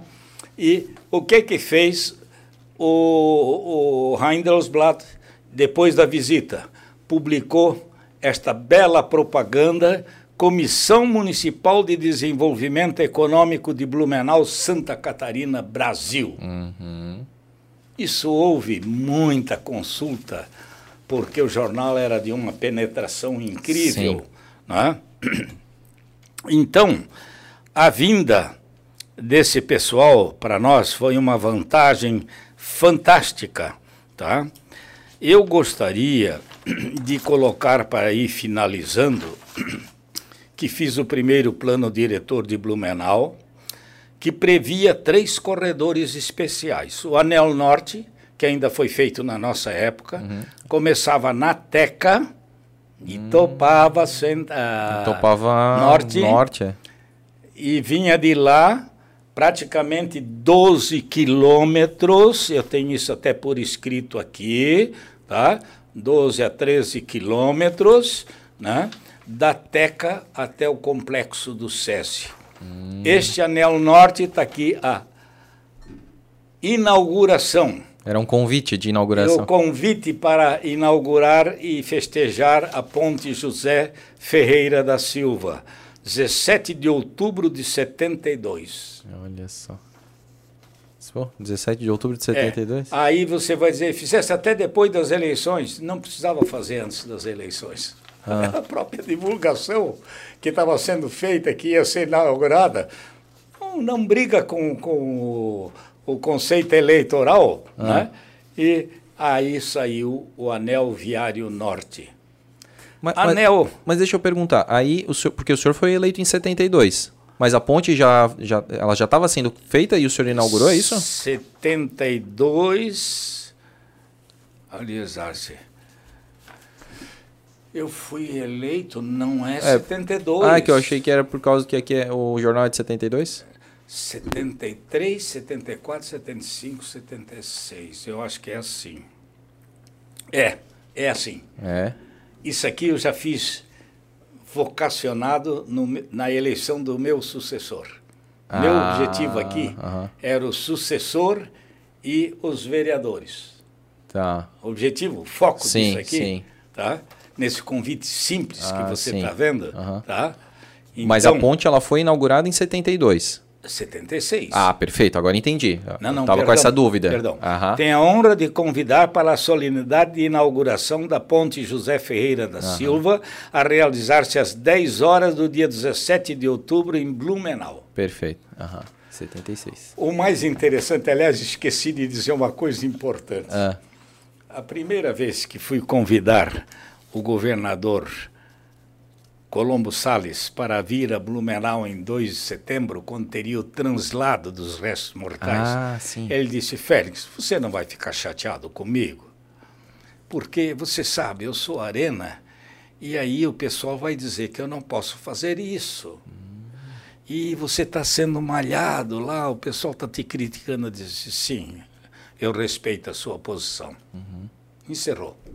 Um garete me telefona, tem a carta. Para quem eu fui com a carta em primeiro lugar? No Colombo Governador. Salles. Não tinha isso na mão. Opa!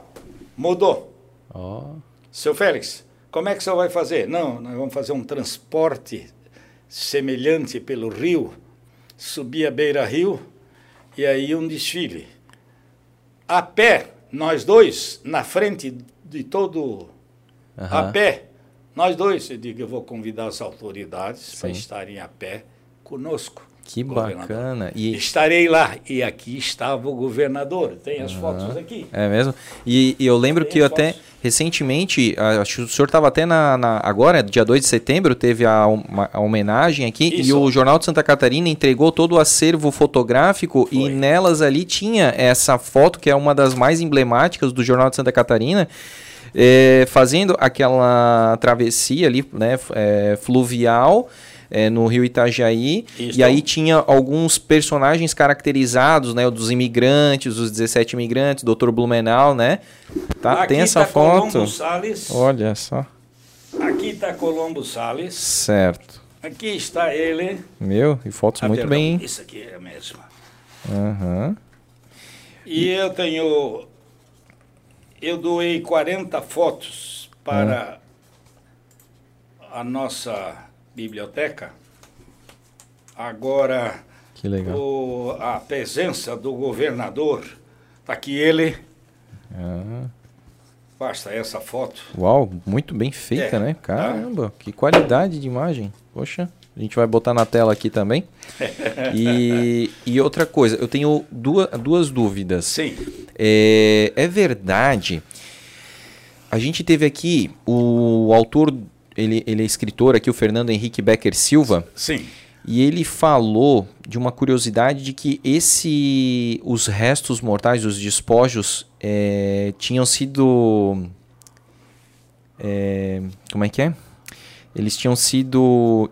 como se fosse extraviado e foi parar lá em Porto Alegre, naquela coisa de vem com um navio, aí chega no porto, aí o porto, em vez de entregar aqui em Blumenau, chegou em Porto Alegre, daí teve alguém que agora, ele citou o nome da pessoa, mas agora eu não lembro o nome. José Gonçalves. Veio de Fusca, pegou lá, de, de, pegou um Fusca e trouxe de Fusca as urnas dentro do Fusca. Pra, é, como é que foi essa história? Teve mesmo? Como é que foi? Eu, eu sei que houve um transtorno, ah, tá. mas eu tinha um chefe de gabinete muito ativo, Cuidava José disso. Gonçalves, uhum. e tinha também um Nóbrega. Eram duas pessoas maravilhosas, eu tenho que enaltecer isso, uhum. tá?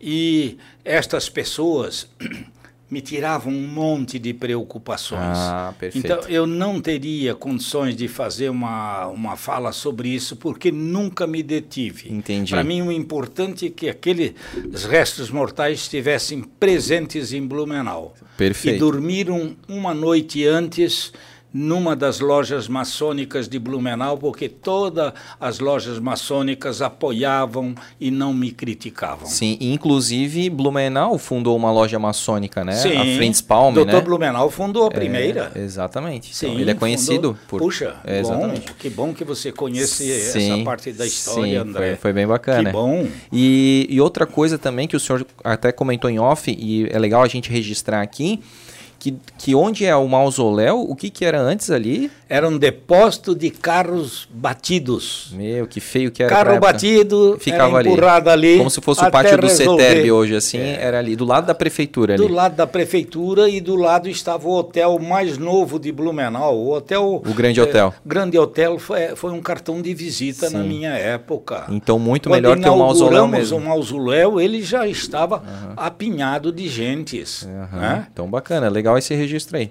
É. Tocamos. E aí eu fiz, eu preciso só para sintetizar aqui, os dois anéis, nem o anel sul 1 nem o 2 foram realizados pelos meus sucessores do mesmo partido, já nominados aqui, não vou repetir. Uhum.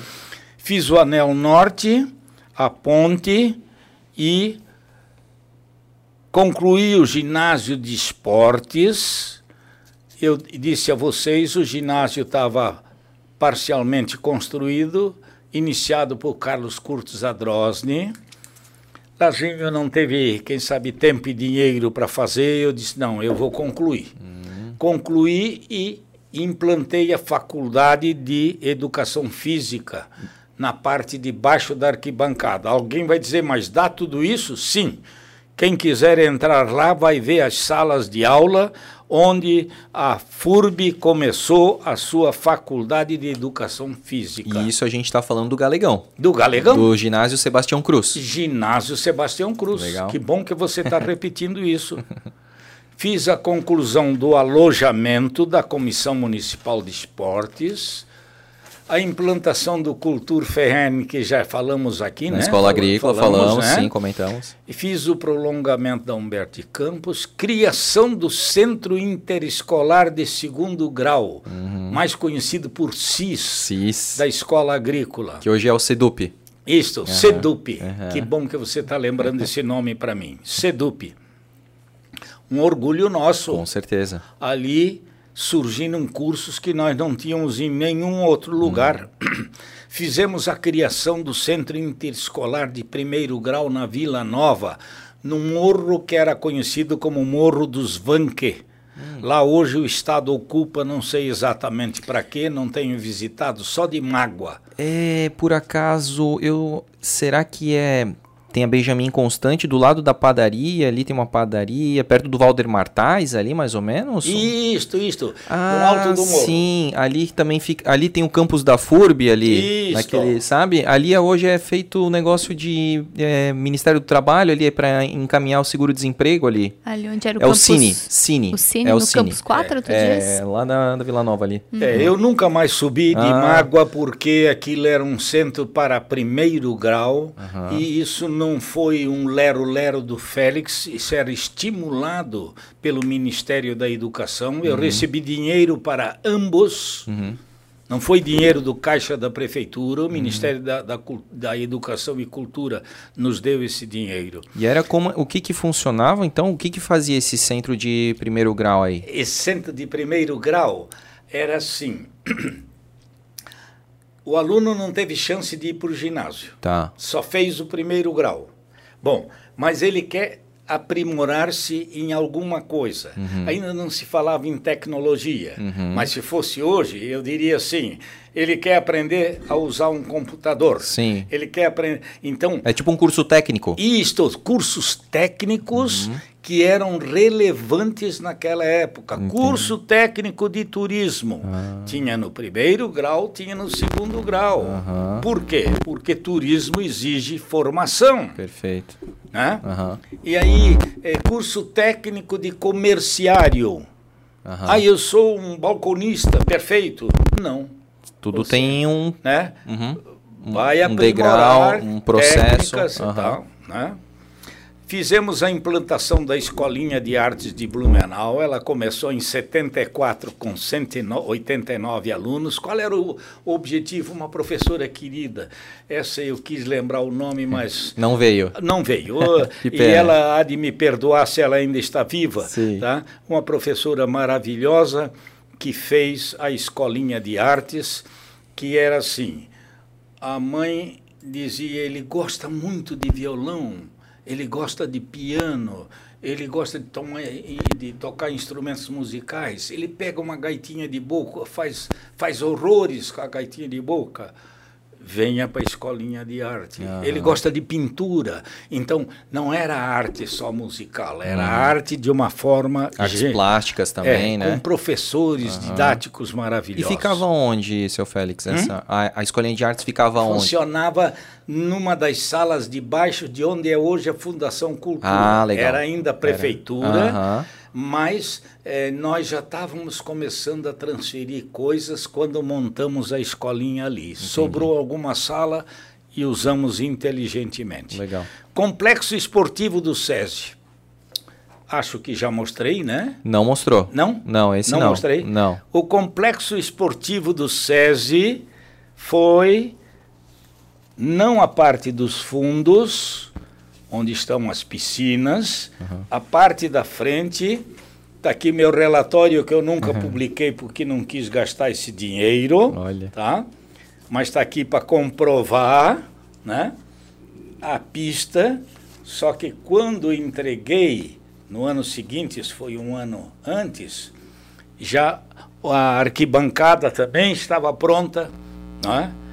Então, para dizer assim, isso foi uma gestão graças a Bernardo Wolfgang Werner, uhum. o grande presidente da Eletroaço. Autona. Que, sendo presidente da Fiesc uhum. e comandando toda, todos os sistemas S, nos deu essa grande ajuda. Muito legal. Ah? Sim.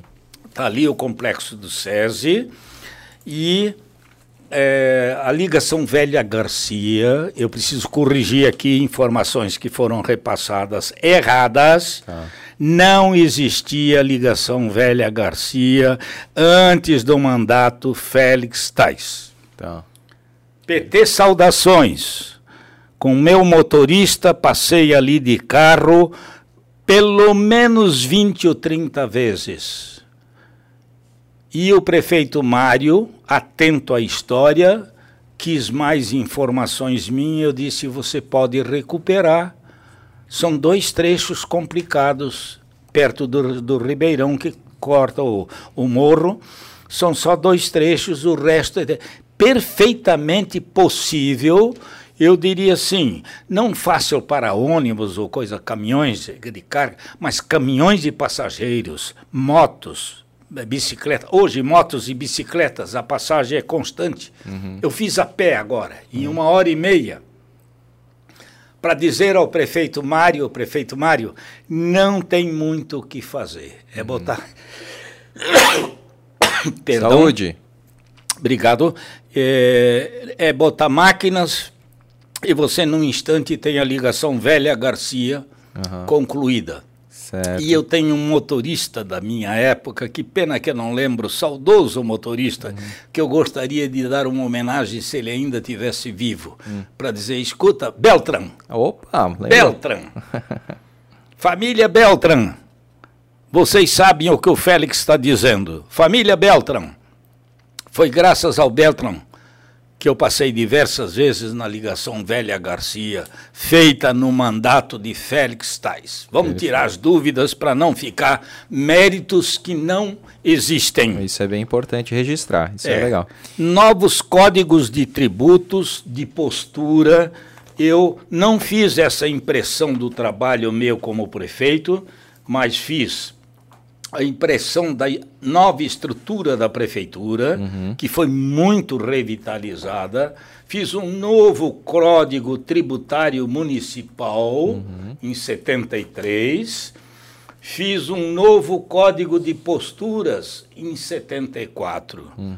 Então, eu acho que olhei a parte de legislação também com muito carinho. Uhum. Era necessário fazer isso.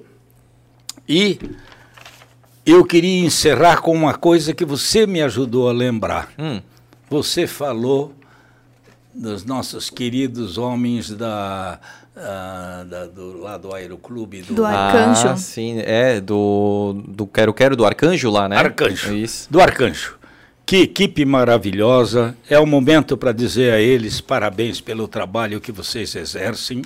Vocês não têm condições de chegar ali a não ser de dia, mas o prefeito Mário está fazendo um esforço fantástico no sentido de iluminar, de cercar, botar cerca no aeroporto, de tirar o brejo e melhorar a drenagem.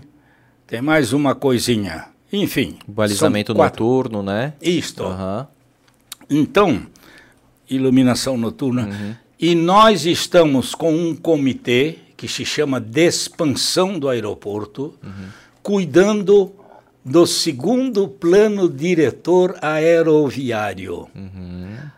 É a primeira informação pública que eu dou e graças a você, André e Joyce, vocês merecem essa informação.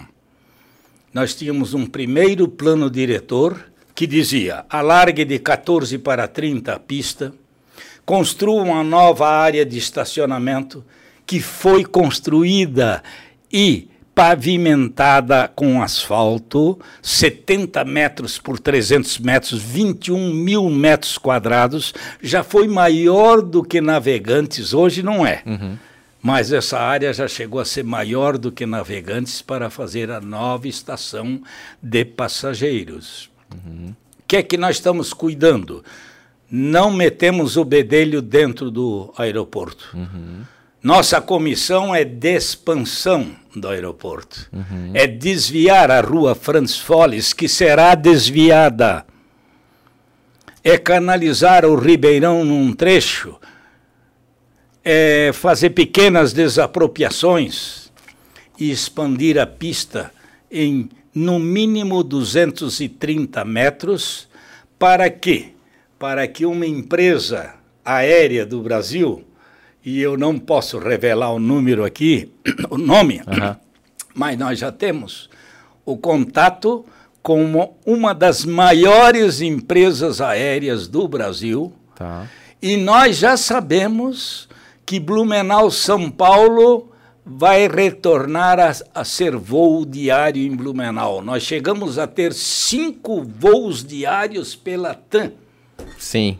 Meu irmão César foi primeiro comandante do Fokker 27. Olha. Meu irmão César, primeiro comandante do Fokker 50. Poxa. Por que não veio o Fokker 100, Félix? Porque não tivemos a capacidade de expandir a pista em 250 metros, que já estava prevista no primeiro plano diretor. Hum. Recebeu. Ah, a prefeitura não gastou um tostão. Eu tive ajuda de empresas e a Zenit de Blumenau, que já tinha feito o primeiro plano diretor, uhum. o Sérgio Lubitz, fez agora o segundo plano diretor, já está nas nossas mãos, uhum. já está nas mãos de uma grande empresa aérea do Brasil. Caramba! Já está nas mãos de uma grande empresa aérea do Brasil. Então nós queremos que terminem serviços no espaço interno, porque desviar a Franz Folles expandir a pista do, do aeroporto. São coisas que nós vamos definir e haverá uma concorrência pública uhum. para que uma empresa entre em condições. Eu não tenho capital. Uhum, uhum. Tem que ser uma empresa forte em capital. Com certeza. Só que eu preciso adiantar que não é mais só uma.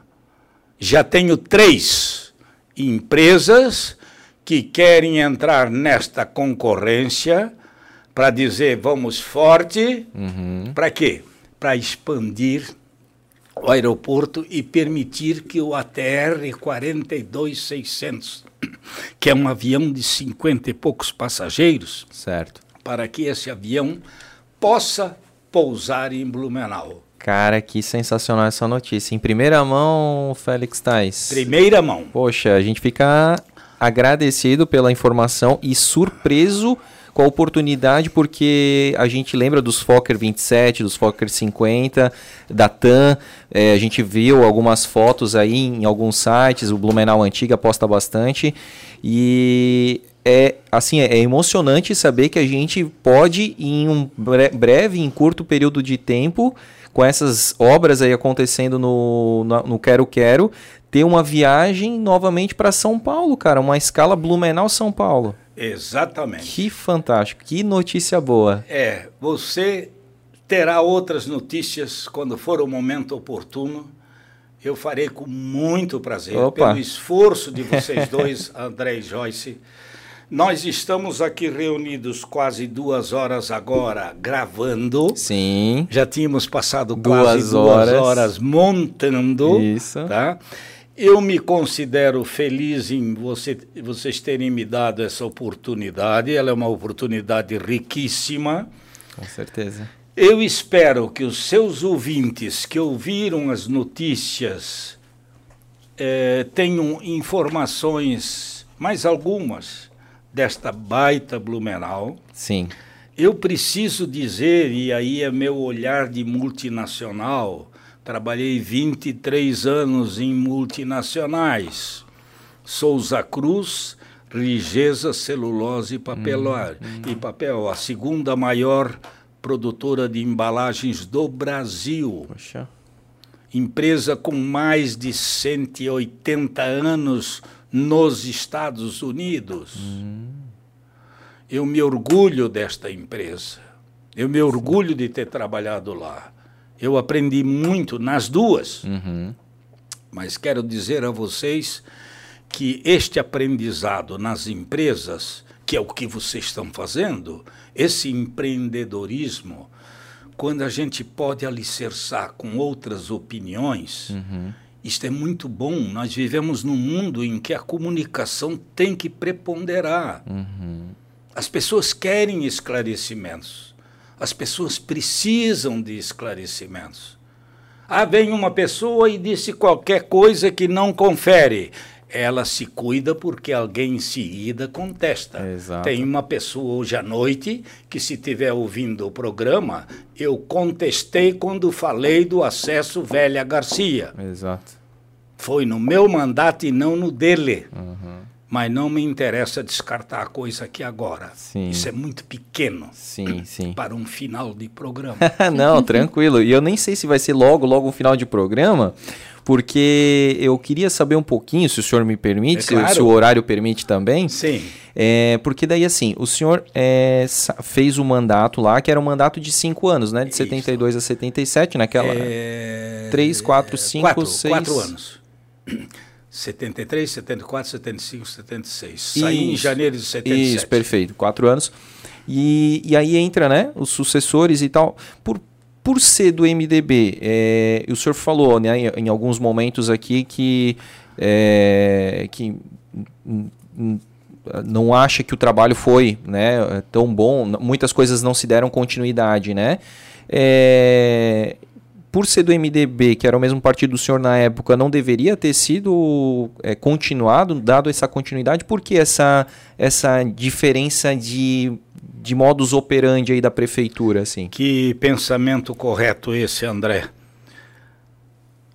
Eu procurei continuar coisas do Carlos Curtis Adrosny Nomeei aqui Humberto de Campos, nomeei ginásio coberto, uhum. uh, prédio de alojamentos, coisas que ele tinha iniciado. E eu achava, complementa, não quer dizer nada, mudou de partido, não quer dizer nada. Claro. Agora, é muito triste, por isso eu citei o nome dos dois e repito: Renato Viana e Dalto dos Reis não deram bola para o plano diretor físico territorial de Blumenau, feito em concorrência pública com uma das melhores empresas do Brasil em planejamento na época. Uhum. Nós fizemos licitação pública e fomos buscar as melhores que tinha, Rio, São Paulo, Minas, tá? e foi feito um senhor plano diretor. Uhum. O que Blumenau gasta hoje, isso só o prefeito Mário vai poder dizer quanto é que ele está gastando na Hermanhucha, para dar um exemplo. Uhum. Que naquela época o plano diretor dizia: esse é o anel Sulum. Hum. Ele tem que continuar, a Hermanhucha tem que continuar na largura da Alameda Rio Branco, uhum. que eu não sei se é 20 ou 21 metros. Certo. Mesma largura começamos a desapropriar. Isso é que é triste. Tem hoje um salão de festas na rua Hermanhucha com ah. baita área de estacionamento. Aquela área não é do salão. Hum. Aquela área é desapropriação feita no meu mandato, uhum. na largura de, da Alameda Rio Branco, na Hermanhucha, de uma família que eu consegui acertar a desapropriação. Certo. E os meus sucessores não deram bola para isso. É. E é necessário que Blumenau saiba que tiveram dois prefeitos de visão muito tosca sobre o futuro de Blumenau. Poxa, que que pena, né, é, ver dessa forma, porque, como eu falei, eram do mesmo partido. Isto. E né, não, não deram, como o senhor falou aí, a continuidade. E isso é uma coisa que a gente fica muito triste quanto, quanto população, porque a gente vê hoje até como tem muito mais partidos, né? Então, ah, sai o PSD, entra o. do Mário é o. É um Tem, monte de partidos, é, enfim, nem é, sei quem é, são. aí tinha o Napoleão que era do PSDB, aí tinha o Décio Lima do PT e tal. Até, né, é, e aí a gente acaba perdendo como população, como cidade, porque essas obras ficam inacabadas, o plano diretor fica esquecido, né? Eu lembro muito bem que tinha, na época, acho que do João Paulo Kleinobin, o Blumenau 2050, o projeto Blumenau 2050, né? E eu fiquei muito contente na época, porque independente de governo, independente de, de, de, de prefeito, é, aqueles planos, uma vez aceitos pela população e pelas autoridades da época, elas fossem dado continuidade, né? E Você aí... fez uma menção a João Paulo Kleinobink. Eu quero juntar os meus cumprimentos. Você lembrou muito bem. Foi o único depois que chegou e fez a mesma projeção hum, para frente, isso. teve a coragem, a ousadia de fazer um belo plano diretor. Exato. Faltaram os meus companheiros de partido esta visão futurista. Exato. Né, porque o, o mandato acaba, né? Só que a, a cidade continua. Então, muitas obras a gente sabe que elas transcendem ali o tempo de gestão daquele prefeito, né? Então, por que de repente faltava pouco para acabar algumas obras que o senhor fez, projetos que o senhor fez, por que não terminar? Ah, não, porque era do, do Félix, né? Não, meu Deus, mas é a cidade que ganha, né? E tem detalhes, André, detalhes que você agora está me fazendo lembrar, uhum.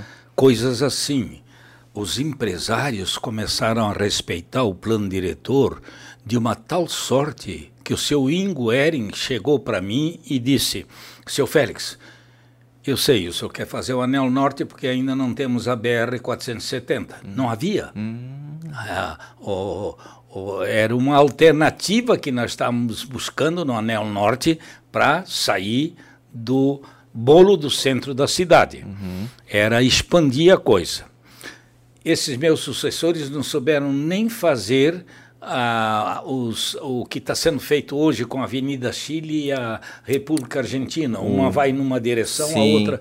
Né, uh, tem um nome. Binário? Isso. o binário. Aham. Não chegaram nem a ter a capacidade de fazer o binário.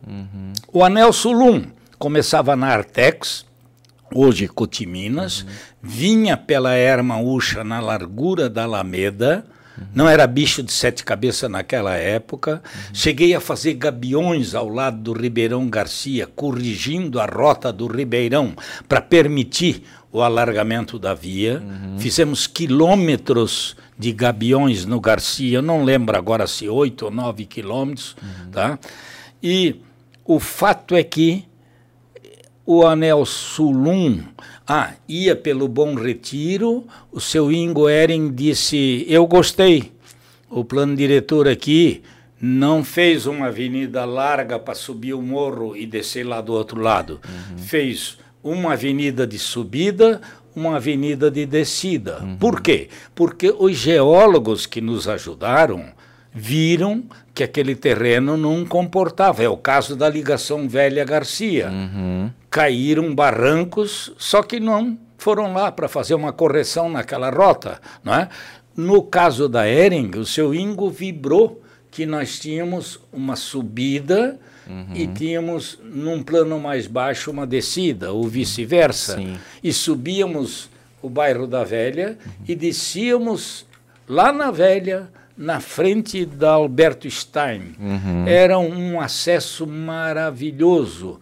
E assim é, o anel sulia ah, até anel, lá é anel sul 2, até Coronel Federsen, uma coisa assim, próximo da Coronel, não lembro bem mais desse detalhe.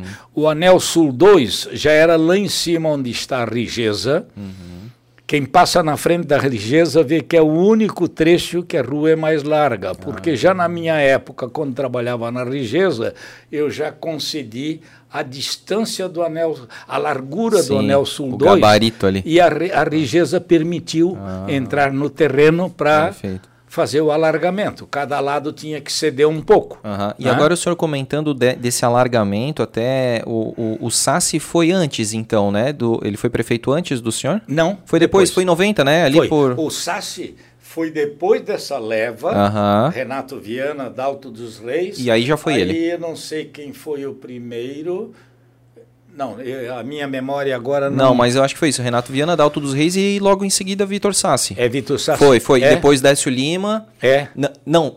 Daí, não, desculpa. Aí foi. Pedro- Vol, não, voltou. Renato Viana voltou. Renato voltou. Isso. E aí depois Décio O Lima. Renato e... teve um, um mandato de seis anos e um mandato de quatro anos. Isso. E aí, no período ali do Vitor Sassi, acho que foi de 86 a 90, se eu não me engano, mais ou menos Aham. isso. Ele falou do. Ele chamou de eixão da Rua 7, em que ah, a Rua 7 ela aumentaria o gabarito, se eu não me engano, 2 metros para um lado, 2 metros para o outro. Sim. E aí ele iria. Ah, hoje, onde você vai para o Garcia, ali mais ou menos na fonte, você pegaria reto e chegaria lá na, mais ou menos na Alvin Schirader para pegar a rua Itajaí e já sair. E do outro lado, onde hoje tem o, o terminal da Proeb, que tem a Teodoro Outrup, ali seria a continuação da 7 e rasgaria. É, isso eu achei também bem interessante, Bem que interessante. seria um, um corredor, né? Que hoje facilitaria bastante se a gente tivesse, né? O Sassi tinha a visão futurista correta. Correta. Se a gente eh, dissesse assim, quem foram os dois com esta melhor visão? Sassi e Kleinubin. Uhum. Legal, legal. E eu não tenho nada para estar fazendo crítica aqui ao Décio ou coisa assim, mas ah, o Décio tinha essas coisas. Ah, vamos fazer a expansão do aeroporto. Não, não, não, não. Avião não é para nosso partido. Ah. Avião não é para nosso partido. Nosso, Popular, no- né? nosso povo não consegue viajar de avião. É, olha só, Que né? triste ilusão. Exato, daí Isso Navegantes foi dito tomou... por ele publicamente. O Félix não está falando aqui um lero-lero. Sim, até porque ele vai vir semana que vem, eu posso perguntar isso. Pode, pode, você está autorizado Tá e se bom. ele contestar, eu venho dizer de novo. Tranquilo. Porque eu, de repente, acho até essa gravação. Sim, sim. Eu Não, tenho é- gravações antigas Claro. Que uh, os sistemas mudaram muito. Sim. Eu não sei como, VHS, é, como, né? como arrancar como hoje. colocar, né? É, pra, como colocar para extrair Sim. essa gravação. Sim. Deixa eu perguntar para o senhor também a questão da época, assim, porque hoje a gente vive num mundo digital, redes sociais, a gente percebe assim que o prefeito Mário hoje ele também é bem criticado por qualquer coisa que ele faz, que ele se propõe a fazer, a duplicação da ponte, a ponte dos cadeados, é, o, quando ele faz ali o ponto de ônibus na Alameda, né? Enfim, uma série de, de coisas que o pessoal critica. Sim. É, na época do senhor, tinha algum, algum jornalista da época que perseguia o senhor, assim, que gostava de criticar bastante? Você é mágico. você é mágico. Como é que você tem essa memória? Eu tinha uma pessoa, mas no fim ele se redimiu de tal forma que eu o perdoei completamente. Luiz Antônio Soares. Um crânio, um jornalista de um português impecável, um colunista fantástico, que foi usado pelos empresários de Blumenau. Foi usado. No fim da vida é que ele entendeu que ele foi usado. Caramba. Tá? E ele fazia essas críticas é, mais ferrenhas. As críticas eram muito pesadas, só que tinha o seguinte: hum. quando ele criticava assim forte, por exemplo, Mausoléu, ah, né? tá. é, fui ao jornal de Santa Catarina e disse: Eu quero a publicação dessa carta amanhã, 2 de setembro. Não, não podemos fazer. Tem ou faça, senão eu vou judicialmente agora. E eles sabiam que eu tinha uma força na justiça, uhum. mas tinha uma força porreta. Uhum. Ou vocês publicam, sim. Não vamos fazer isso graciosamente, não cobrem. Uhum. A nação vai publicar. Uhum. E vocês vão publicar na marra. Me diz agora quanto custa. Esse busque a tabelinha, porque sem a sua tabela eu não aceito. Uhum. Eu vou deixar uma autorização aqui por escrito. Agora, no dia 2, a carta de doutor Blumenau tem que estar no Jornal de Santa Catarina. E aí foi essa redenção.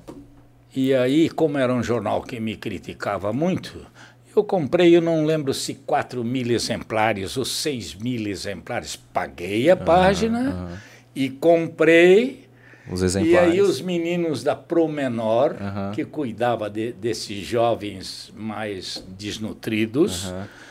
a Promenor espalhou pela cidade toda, a cidade estava apinhada de gente.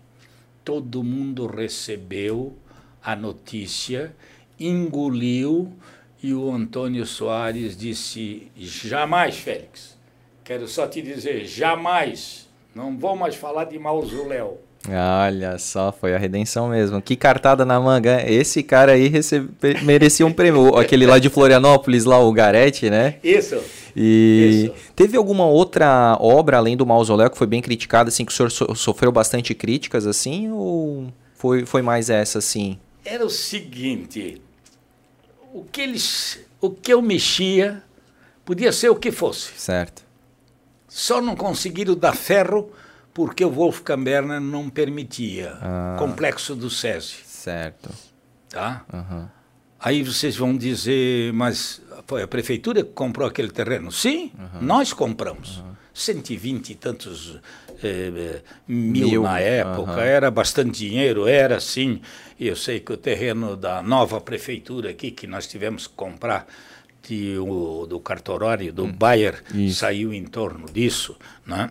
Então, era bastante dinheiro? Era. Agora, a pessoa que não tivesse a visão de enxergar que aquele complexo dá retorno na saúde de jovens adultos e idosos, uhum. o que tem de idoso lá hoje praticando piscina, fisioterapia, é, é, impressionante. Sim, já foi tanto usado para os JASCs, né? Exatamente. É, não, foi. O César é impressionante. É. Então, críticas é boa essa pergunta, uhum. André. Críticas houveram, só que era assim: eu fazia ouvidos moucos para o que o jornal Santa Catarina escrevia ou dizia. não dava nem pelota, não queria nem ver o Jornal de Santa Catarina. Ah, perfeito, então. Ah, eles vinham, ó, hoje tem um negócio, deixa essa deixa porcaria. Assim. Aham, aham, perfeito. Quanto mais os abandonei, mais ferro levaram. Uhum. Por quê? Elegi meu sucessor e elegi a maioria esmagadora na Câmara. Uhum. Para que coisa mais fácil? Exatamente. Né? Eu não conseguia aprovar o plano diretor na minha época. Uhum. Eu não tinha a Câmara toda uhum. favorável. Mas deixou para a próxima gestão. Aí, na época do Renato Viana, aí você vai dizer, mas os méritos caem só em você do plano diretor. Sim, os méritos caem só na gestão Félix Tais, uhum. independente da publicação. Sim. Felizmente as pessoas despertaram para uma coisa chamada de quem foi o trabalho. Sim. De quem foi o trabalho? Quem é que fez esse negócio? Exatamente. Não é só quem assina lá né, no final, né? Exatamente. E às vezes não.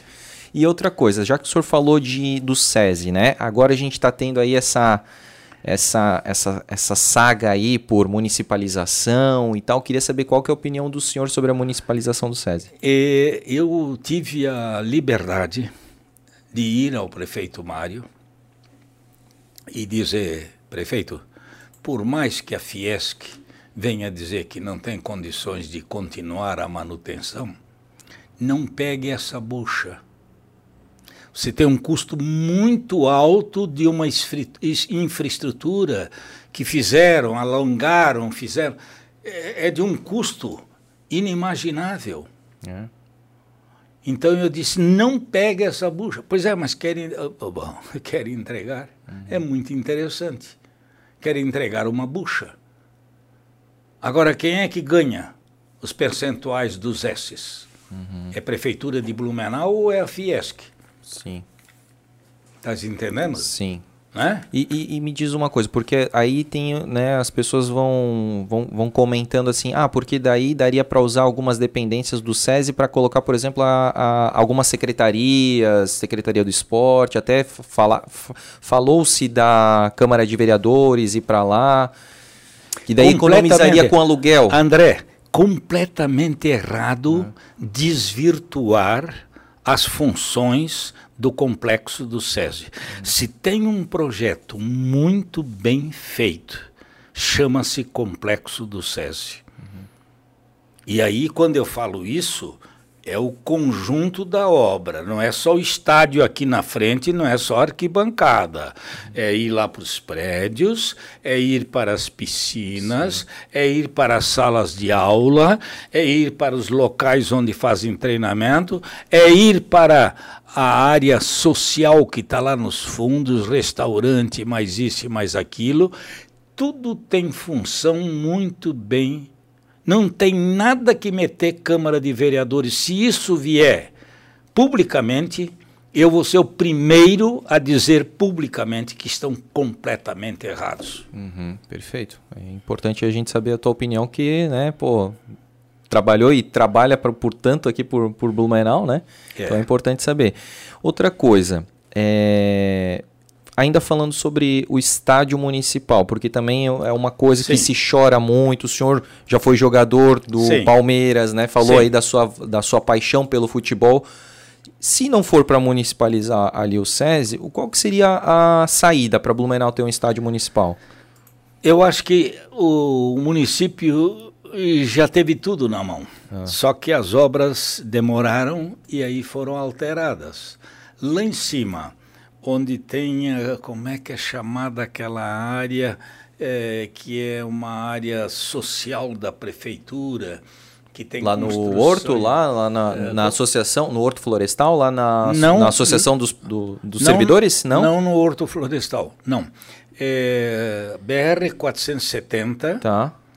E num determinado ponto chegaram a fazer casa típica, piscina, ah, pistas. Sesc não. E ali é Sesc? Não é não. Sesc também. Não é o parque lá da Não, também não, com piscina.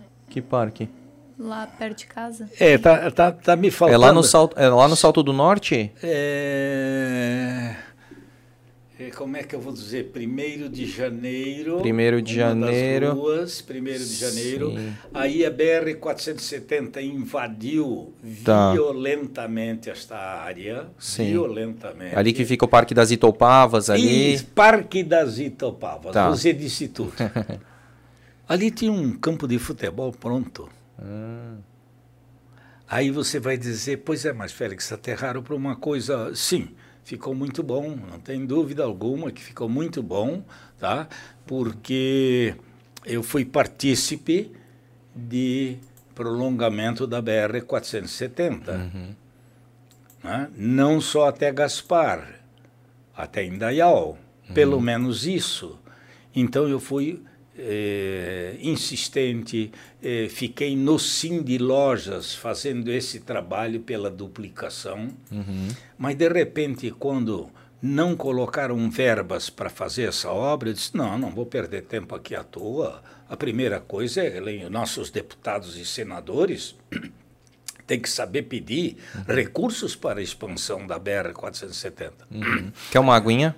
Tem água aqui, ó. Então, a nossa força política federal é um desastre. Sim, tanto é que a gente nem tem mais, né? É, deputados federais, hoje a gente não tem, né? Nenhum representante. Blumenau não tem a competência nem de deputados federais, nem senadores, e eu diria que é pequena força uhum. na área da Assembleia Legislativa. Uhum. Ainda que a Assembleia a gente tem hoje, se eu não me engano, três deputados né, estaduais aí repre uhum. representando, que é melhor que nenhum, porque hoje a gente gostaria de ter pelo menos um deputado federal e a gente não tem nenhum, né, para buscar recurso, para estar tá lá também. E... e já que você tocou nisso, Sim. deixa eu colocar para você ver como o MDB era unido. Hum nós elegemos três deputados estaduais numa legislatura em Blumenau. É, quem eram? Álvaro Correia, uhum. Nelson Toffano, Rádio Nereu Ramos e Jair Girardi, Itopava uhum. Central, Vila Itopava. Elegemos três deputados estaduais. Uhum. O Jason foi eleito deputado federal duas vezes. Uhum. Lazinho, quando me falou no meu mandato que ele queria ser candidato a senador, uhum. digo, Lazinho, vamos embora. E as pessoas diziam, tá louco, não vai eleger nunca. Como que não? E elegeu, né? Elegeu. Perfeito. Então, nós tínhamos uma força. O que está faltando em Blumenau? Essa união Isso, de forças. Exato. André, Concordo. você que está fazendo esse trabalho gigantesco aqui, Joyce, vocês quando puderem destacar isso, está faltando união, está faltando aproximação. Sim. Tá, é, nós... A gente comenta, todas as vezes que a gente aborda política aqui, seu Félix, a gente fala muito sobre essa falta de união, porque é, um puxa para um lado, outro puxa para o outro, e aí quem aqui não sai nenhum representante, e aí Joinville tem, e aí Criciúma tem, e aí Chapecó tem, e Blumenau fica chupando o dedo. Isso. Blumenau era uma potência, uma força política há, há, alguns anos atrás. É, ganhava até mesmo de Florianópolis na potência política e há muitos anos não tem um representante, sabe, que... Você está falando uma coisa que é importantíssimo. Eu vou usar uma coisa aqui que eu não pedi licença para usar. Mas nem precisa pedir. Mas é, é, mas é, eu tenho certeza que essa pessoa vai mudar a cara de Blumenau. Você já entrevistou Cristiane da Ártico? Não entrevistei, conheço ela, mas ainda não, não entrevistei. Não, então, Sim. marque uma entrevista, uhum. faça, porque não só sabe fazer uma gestão primorosa da empresa, está uhum. preparando cinco sucessores, uhum. é eu que estou com essa meninada, tem uma irmã que é uma competência em vendas, Tânia. Tem outra irmã que é uma competência em produção, Mônica. Produzem coisas geniais dentro dessa empresa. Uhum. E a grande notícia que ninguém divulgou e ela não vai ficar chateada comigo, porque eleição se começa trabalhando antes. A CIB tem um bom presidente chamado Medeiros. Renato Medeiros. Renato Medeiros. Provavelmente ele quer usar mais um mandato, que é o tempo que ele pode exercer. Uhum. Depois ele tem que entregar. Uhum. Terminado o mandato de Medeiros, pela primeira vez na história de Blumenau, uma mulher vai ocupar o cargo de presidente da CIB. Esta mulher se chama Cristiane. Hum, Mais uma em primeira mão, então. Já tá Mais tá sendo... uma de primeira mão. Já está sendo tá? articulado aí nos bastidores, é, então, para. É. E o Medeiros vai dar todo o apoio, eu tenho certeza. A diretoria da CIB vai dar todo o apoio. Uhum. A ciumeira masculina tem que acabar. Com certeza, com certeza. Tem que acabar. Concordo. E como a CIB hoje tem um núcleo de mulheres muito forte, uhum. Eu vou recomendar que esse núcleo de mulheres trabalhe. E aí, Ana, se você estiver me ouvindo, Stuttgart,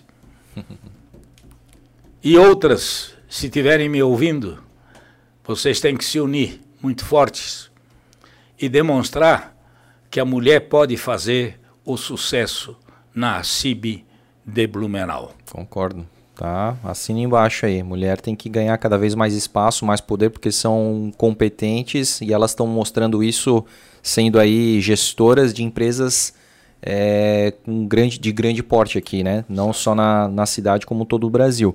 E aí, falando em empresas de grande porte, senhor Félix Tais, gostaria de saber aí qual que é a sua relação hoje com a Van, porque a gente aí ouve, né, lê notícias, matérias sobre a polêmica aí da, da van no centro histórico, coloca, não coloca, faz ou não faz, e de vez em quando a gente vê ali uma notinha falando, ó, oh, ex-prefeito Félix Tais, é do conselho da van e tal, e aí eu queria entender melhor como é que o senhor chegou nesse conselho da van, como é que o senhor Poxa, conheceu o Luciano Hang. Que pergunta feliz você está me fazendo, André. Eu quero agradecer até a oportunidade que você está me dando, porque eu trabalho com uma pessoa genial há 17 anos. Luciano Hank eu conheci quando tinha seis lojas. Ah. Está próximo de 170 lojas. É. Ah, mas a empresa é só dele, Félix? É só dele. Como é que chegou a isso? É muito fácil. Nós não tivemos a inteligência dele. Ele começou comprando da China com um ano de prazo. A China vendia tudo para ele com um ano de prazo. E ele vende à vista 30%, 40% de tudo que vende lá. Uhum.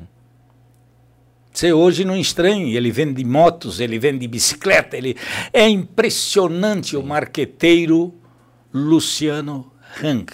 Uhum.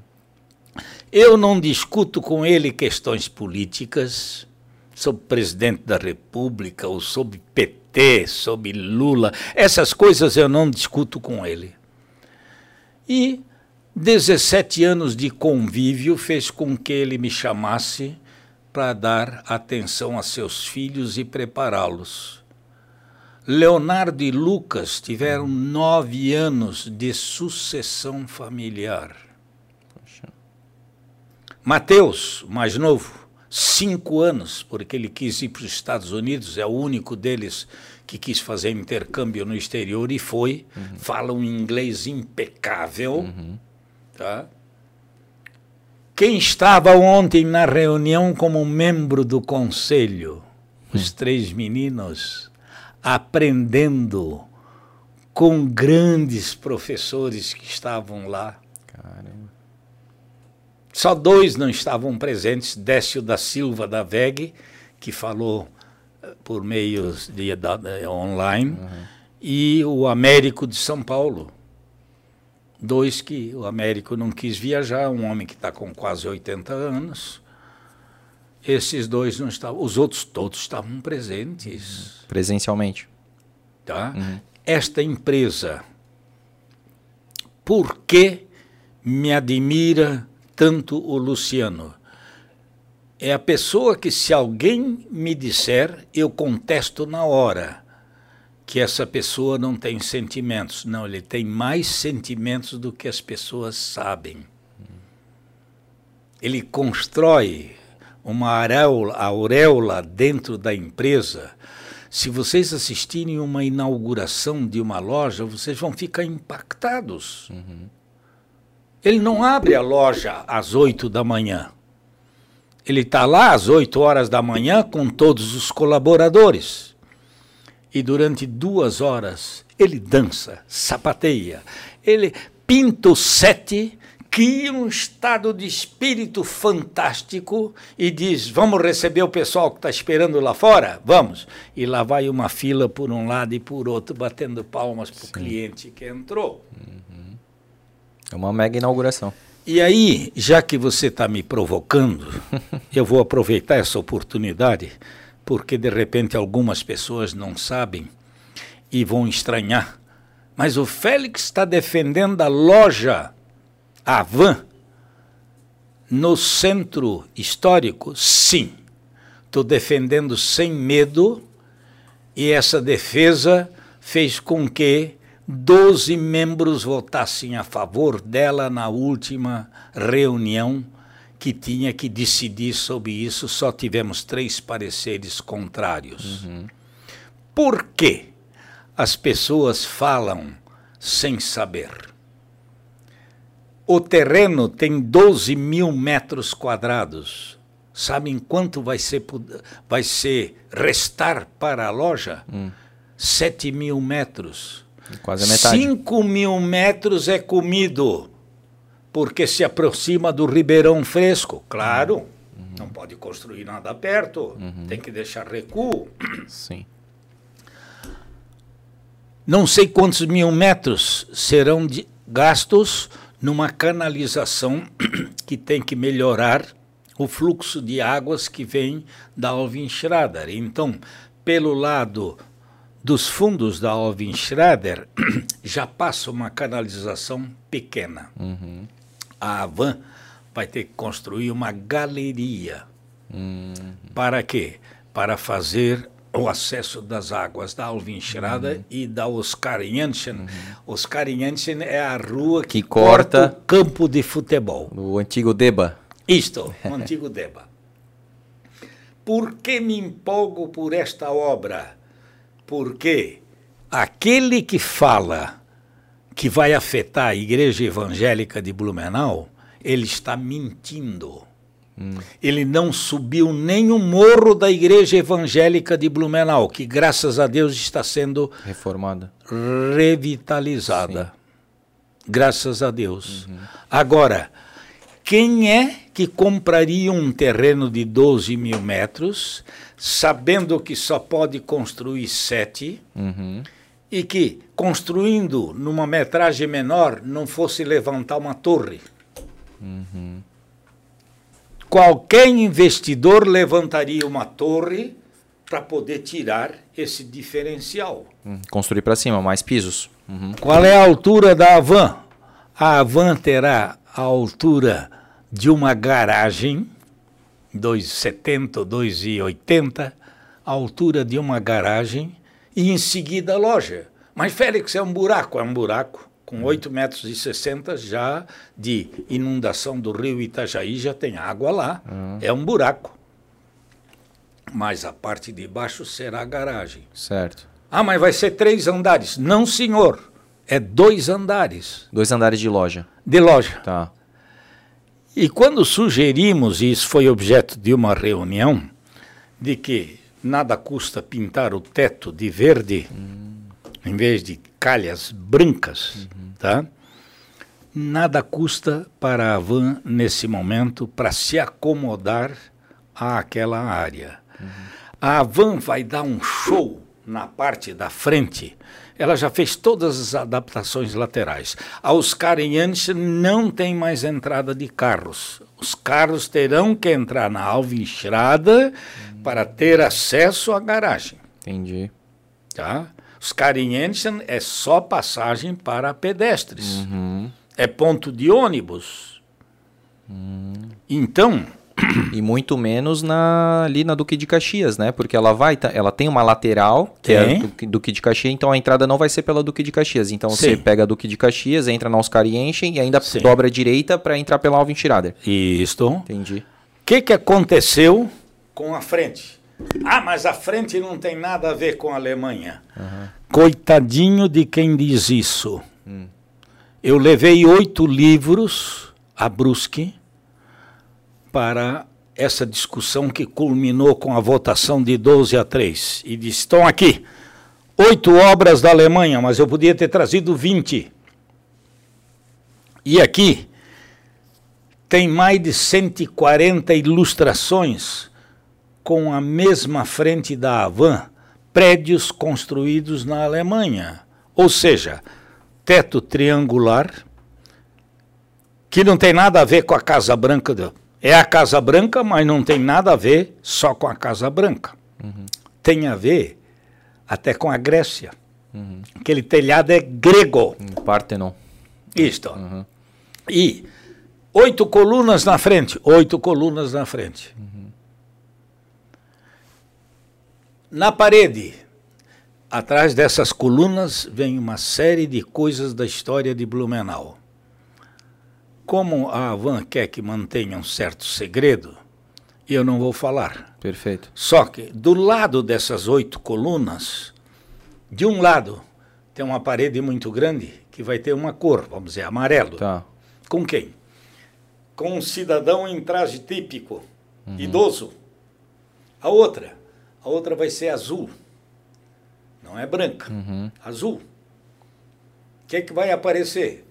Vai aparecer uma mulher com traje típico. Uhum. Do outro lado, em roxo, ou a, a, cor não é roxa, é uma cor bonita. Ah, enfim, uhum. quatro cores diferentes. Aí aparece mais duas posições com traje típico não são outras caras. Uhum. São pessoas com traje típico. Ah, mas vamos mexer nessa. Não, senhor. Essa pintura é para ficar. Uhum. Então nós vamos acabar com qualquer lero-lero. Isso aqui não tem nada com a Alemanha, coitadinhos. Uhum.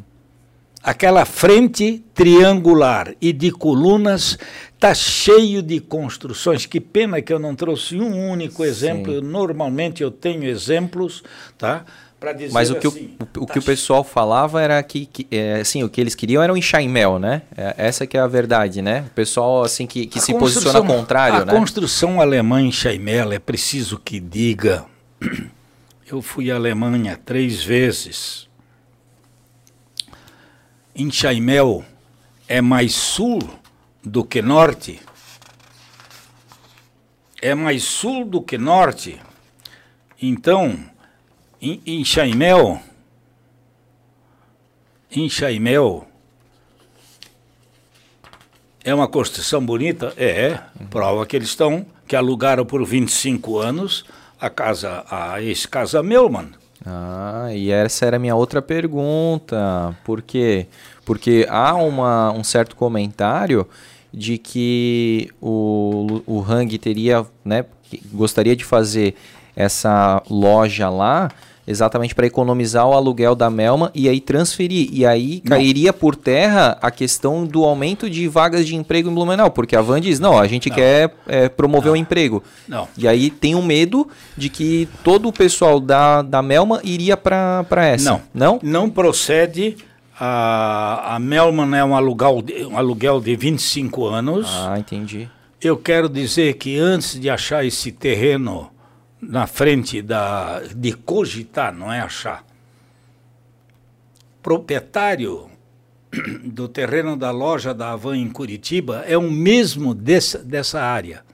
A loja de Curitiba já está num imóvel de propriedade desses empresários. Uhum. E o que que acontece? Quem é que for. Ó, coisa boa. Que coisa boa. Achou uma. Olha se o Félix ah, sim, abriu verdade. aqui, ó, é, um livrinho de Braunschweig. Uhum, Olha só é. essa frente para ver. Sim. Depois mostra para okay. Joyce, por favor. Uhum. A gente pode bater uma foto depois e eu botar na tela. Eu posso abrir? Não, eu tenho coisa melhor do que essa. Eu posso abrir qualquer revista, com todas elas normalmente oferecidas por Félix quando viajou na Alemanha. Então, uhum. eu posso revi uh, abrir revistas onde eu mostro categoricamente que aquela frente só uma pessoa desinformada que não sabe que na Alemanha está cheio de prédios exatamente com aquela frente. Exatamente com aquela frente. Sim. Então foi isso que eu levei para mostrar, e aí a decisão de Sim. 12 favoráveis e só três contrários. E outra coisa, seu Félix, daí o senhor acabou de, de falar uma frase que me deu um insight aqui, um gancho, né? Uhum. O senhor falou assim, antes de encontrar aquele terreno, e até eu, eu li isso numa matéria de jornal, que vocês pesquisaram outros terrenos até encontrar aquele terreno, certo? Aí a pesquisa foi eu que fiz e ninguém me desmente. Uhum. 12 terrenos antes daquele. Sim. Por onde começamos? E isso, para quem não sabe, é bom que saiba. Uhum. Eu estava querendo ajudar a família Willick, porque é uma família que tem pessoas que sabem, são habilidosas, mas tem uns descendentes sem habilidade. Ah, é verdade, bem grande essa aí. Uhum. A gente vai bater foto e assim, vai mostrar na eu tela. Eu poderia uhum. ilustrar, só estou interrompendo aqui para dizer Sim. que tem prédios aqui para demonstrar que na Alemanha está cheio desse tipo de construção. O que, que aconteceu? Eu comecei pela família Willig. Aí uns queriam, outros não queriam. Mas quem é? Não, não posso dizer quem é. Ah, claro. Especulação não pode. Claro. Uhum. Aí a área era pequena. O bom para a van seria 8 mil metros. 7 mil metros para a construção da loja e mil metros que fica para uh, colocar produtos de, de rápido consumo. Sim. Deixar geladeira, bicicleta, eh, certas coisas estocadas uhum. para não ficar faltando, senão só no outro dia é uhum. que é entregue esse estoque. Uhum. Tá? Então agora sempre se faz um estoque uma área para uhum. estoque dentro da loja no primeiro piso. Uhum. Bom, não tinha área suficiente. Onde é que eu fui? Pode falar com um dos Ross, porque o terreno seguinte, na Namideke, hum. é da imobiliária Ross, claro. que eu não sabia que era de dois irmãos. Ah, é? Falei com os dois, Fechamos o negócio, sim. O senhor quer juntar aquele para uma empresa? É, sim. Vendemos, vendemos. Discutimos preço, tudo, vendemos. Só, seu Félix, aquele prédio não pode ser. Não, aquele prédio. Aquele castelo? Castelo. Do lado do, Carlos, é, do Carlos lá Gomes. Lá vai né? sair um cafezinho. Ah, é? Senhor não pode dizer quem é? Não, não posso dizer. Cheguei a acertar com os da clínica de olhos daquela avenida do Carlos Gomes, John Kennedy. Sim. John Kennedy. É. Eles têm terreno da clínica lá e tem terreno do lado de cá, atrás do Carlos Gomes. Ah. Se eles concordavam de que a rua pudesse, no nível da rua, pudesse ser da van. Uhum. E eles venderiam ou locariam, foram cordatos não interessa para nós. Só não a garagem, seu Félix. A garagem não pode servir a van. Eu digo, não, a garagem não era a van. Ah. A essa loja. Ah, tá? entendi. E. Não chegou a falar que era van? Não, não é, não falar. Podia, não, não podia falar. Então, ali, tudo estava certinho uhum. e uma das famílias simplesmente não teve o menor interesse porque já estamos negociando com não sei quem, eu não sei realmente quem comprou, foi vendida. Certo. Aquele Bom, terreno ali foi vendido. Aquilo ali foi vendido. Uhum. Bom, aí a primeira experiência. Aí veio uma sucessão de outras. Como é o nome de uma loja grande que tem logo depois da, da, da Villic? Quando você vai, subir, eh, vai subindo a sete e não descendo, subindo. um pouquinho depois do um lado. Balarote? Balarote. Aham. Uhum. Descobri que a Balarote teria interesse de vender. Eu digo, opa. Vender ali, aquele fui galpão lá, ali? É, oh. Fui lá, verifiquei quanto é que daria para expandir nos fundos uhum. com a outra rua. Com a Getúlio Vargas? Isto, uhum. Getúlio Vargas. Bom, boa memória tua. e levei, não passou na hora que eles analisaram o, o, o perfil uhum. de, de, paredes que eles não podem mexer e assim por diante. Então, o custo da construção uhum. não compensava. O investimento até não era exagerado, certo. mas teria que mexer muito. Várias adaptações. Pra, Muitas adaptações. Para não ficar Caras, tão bom. Uhum. Exatamente. Uhum. Bom. Fui campeando, campeando. Vou no. Estou falando um detalhe importante. Uhum.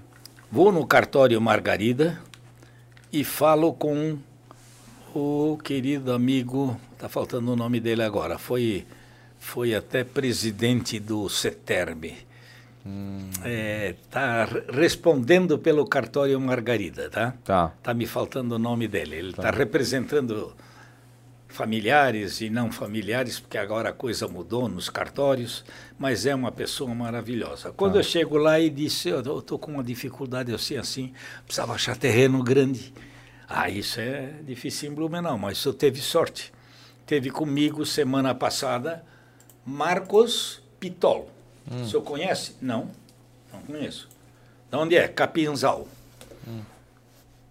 Nós te dou todas as informações. Ele quer vender onde está o Calçados Pitol, que começa na Nereu Ramos, que tem uhum. frente para Sete, que tem frente para a rua onde está o antigo hotel, hotel Rex, que agora Sim. tem outro nome. Sim. Bom, uhum. Aí conversei, eh, telefonei Olha, eu, eu vou aí a Capim. Não, não, não, senhor, se o senhor, eu não posso ir a Blumenau amanhã, mas se o senhor puder ir a Brusque, nos encontramos na loja de Brusque. Uhum. A loja da Pitol de Brusque, Joyce, dá um baile na de Blumenau. Uhum. Começa na Consul Renault e termina lá atrás, não sei em que rua. É gigante. Show. Uhum. Não é só calçados, tem outras coisas da moda. Show de loja. Aí eu disse, puxa, Marcos, eu estou surpreso com essa tua loja aqui. Uhum. Impressionante. Uhum. Seu Férez, quem é que quer fazer esse negócio? Não, não posso lhe dizer. Uhum. Eu vendo, mas eu dependo. tenho duas irmãs que são muito cordatas, mas tem um cunhado que é sempre do contra. tá. Agregado. Uhum. Eu disse, eu conheço bem agregado. conheço bem os agregados. Uhum. Aí ele disse: Eu posso dar uma resposta posterior para o senhor? Pode. Demorou uma semana, ele me telefona: Seu Félix, felizmente aqui limpou a área, só eles querem saber o quanto o senhor vai pagar. Eu digo: Não, vou pagar o preço justo. Uhum. Eu já lhe disse que eu fiz as sondagens da sua vizinhança de 2.700 a 3 mil um metro quadrado. Hum. É, mas eu tenho uma imobiliária de Blumenau que cuida dos meus interesses. Eu preciso ver com ela. Sim, tudo bem. Pode ver. Qualquer coisa fora de parâmetros, esquece do negócio. Uhum. Foi falar com essa imobiliária que nem vou dizer o nome para vocês. E o cara disse 6 mil metro quadrado. Cara, Por que, que o senhor Félix foi falar com o senhor e não veio falar comigo? Hum. Eu nem sabia que essa pessoa é tinha é vínculo. Do... É. E esqueça, não precisas mais te preocupar. O assunto Félix está encerrado. Uhum. Eu disse, eu pensei que ia ser mais difícil discutir com os 17 do camelódromo. Uhum. No camelódromo foi só falar que debaixo da loja van fica um espaço com a área maior para cada um. Uhum. A gente negociou, uma, eles têm uma determinada área, uma área um pouco maior para cada um, pronto. Uhum. Fechei com o camelódromo, fechei. Faltava só. A pitol. Pitol. E aí? Aí, em função do preço, 6 mil Sim. em vez de 3 mil, acabou-se. Acabou-se. E aí? Aí, Félix tinha mais uma informação de um amigo, foi falar com Sérgio Souza. Uhum. Terreno na República Argentina. Uhum. Ali tem um terreno, não tem frente para Chile atrás. Mas Ele está do outro lado na República Argentina, um terreno imenso. Tá.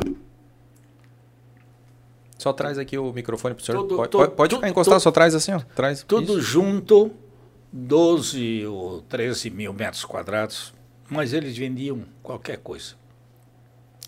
Acertamos o preço, acertamos tudo. Aí, quando eu levei o Luciano, acho que agora acertamos. Agora vai. Não deu Cupital. Mas, seu Félix, eu não quero cancelar Casa Meu, mano. Castelinho da Van. É um contrato de 25 anos, eu não quero cancelar. Como é que eu vou botar uma loja na Ponta Aguda, tendo uma loja ah, na 15? Claro, meu. Dava um, um quilômetro, dois quilômetros É. no máximo. aham. Então, Ah, aí verdade. Caiu fora essa também. Fiz 12 contatos. Só chegamos no Tabajara quando não tínhamos mais alternativa. Então, não tínhamos mais alternativa. Ah, é- e é isso que o pessoal que é contra usa contra o argumento, porque o pessoal fala assim: olha, tá vendo? Aham. A van já sabia que aquele terreno não era bom de construir e por isso que tentou tantos outros imóveis. Então a própria van concorda que aquele lá não era o melhor lugar para se construir. Desde o começo. Desde o começo. Ele mesmo, Luciano, Aham. porque quando ele chegou para mim disse, eu disse, Luciano, aquele é um buraco com 8 metros e 60 tem água. Eu aterro, seu Félix. Não. Legislação de Lumenau proíbe aterro em terrenos abaixo de 10 metros. Ah, Se tu tem um terreno com mais de 10 metros, tu podes aterrar. ah. Terreno com menos de 10 metros é reserva para a água. Nada como quem conhece o plano diretor, né? Exatamente. Exatamente. Ah, Tá? Mas é muito bom esse teu questionamento. É, muito bom. Exatamente. Tá? Eu, eu lembro que eu, tô assim acompanhando e- essa. porque é importante, né? Uma tomada de decisão importante. E a gente fica sempre naquele.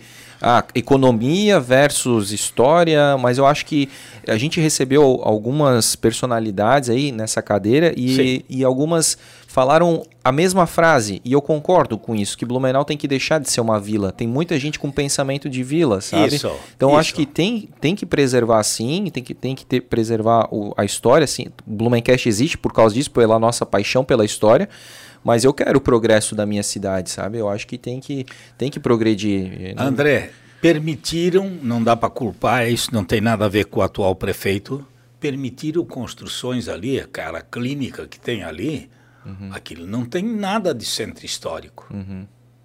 Aquela clínica é de uma modernidade, tá bonita, foi construída, vamos começar a falar por quê.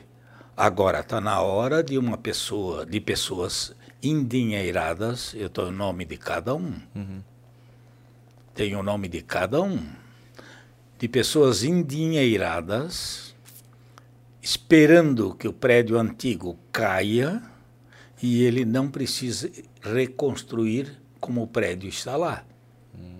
Aí ele quer fazer torre. Hum, Eles podem se esquecer. uhum.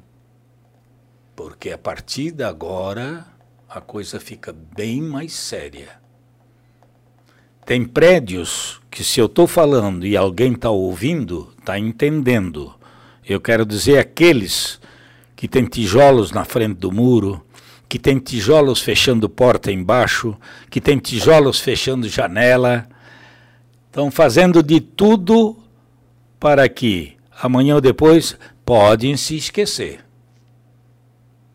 Podem se esquecer. Eu quero que vocês venham com coisas da Alemanha para dizer alguma coisa contra a loja da Avan. Quero primeiro que vocês visitem a Alemanha. Agora não venham com bobagem que não vamos permitir mais. Eu vou ficar um guerreiro porque guerrearam para esse prédio não sair. E eu vou ficar um guerreiro em defesa do centro histórico. Muito grande. Eu vou ficar um guerreiro do centro histórico. Perfeito. Muito bacana, né?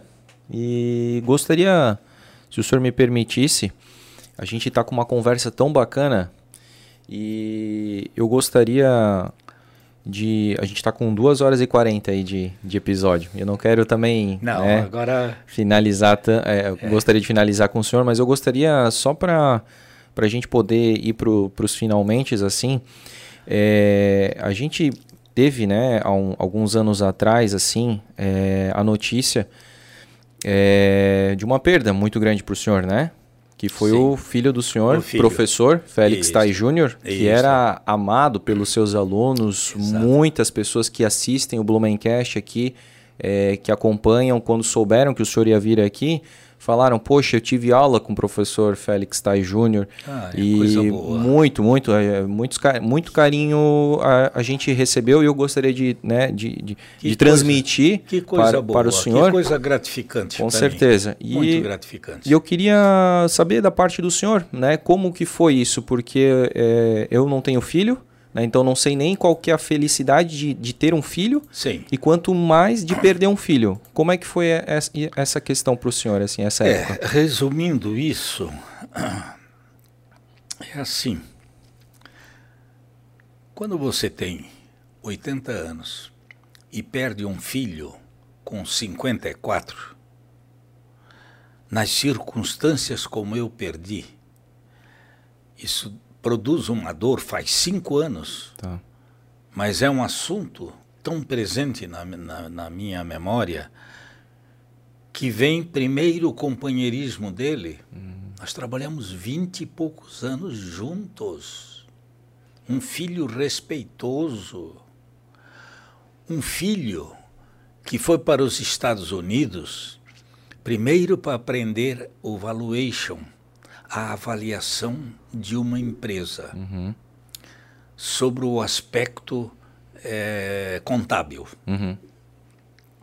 De repente ele veio e me disse, pai, tem mais uma coisa interessante para valuation. E eu gostaria de fazer esse curso, só que é um mês e pouco, em Fontainebleau. O que, que é?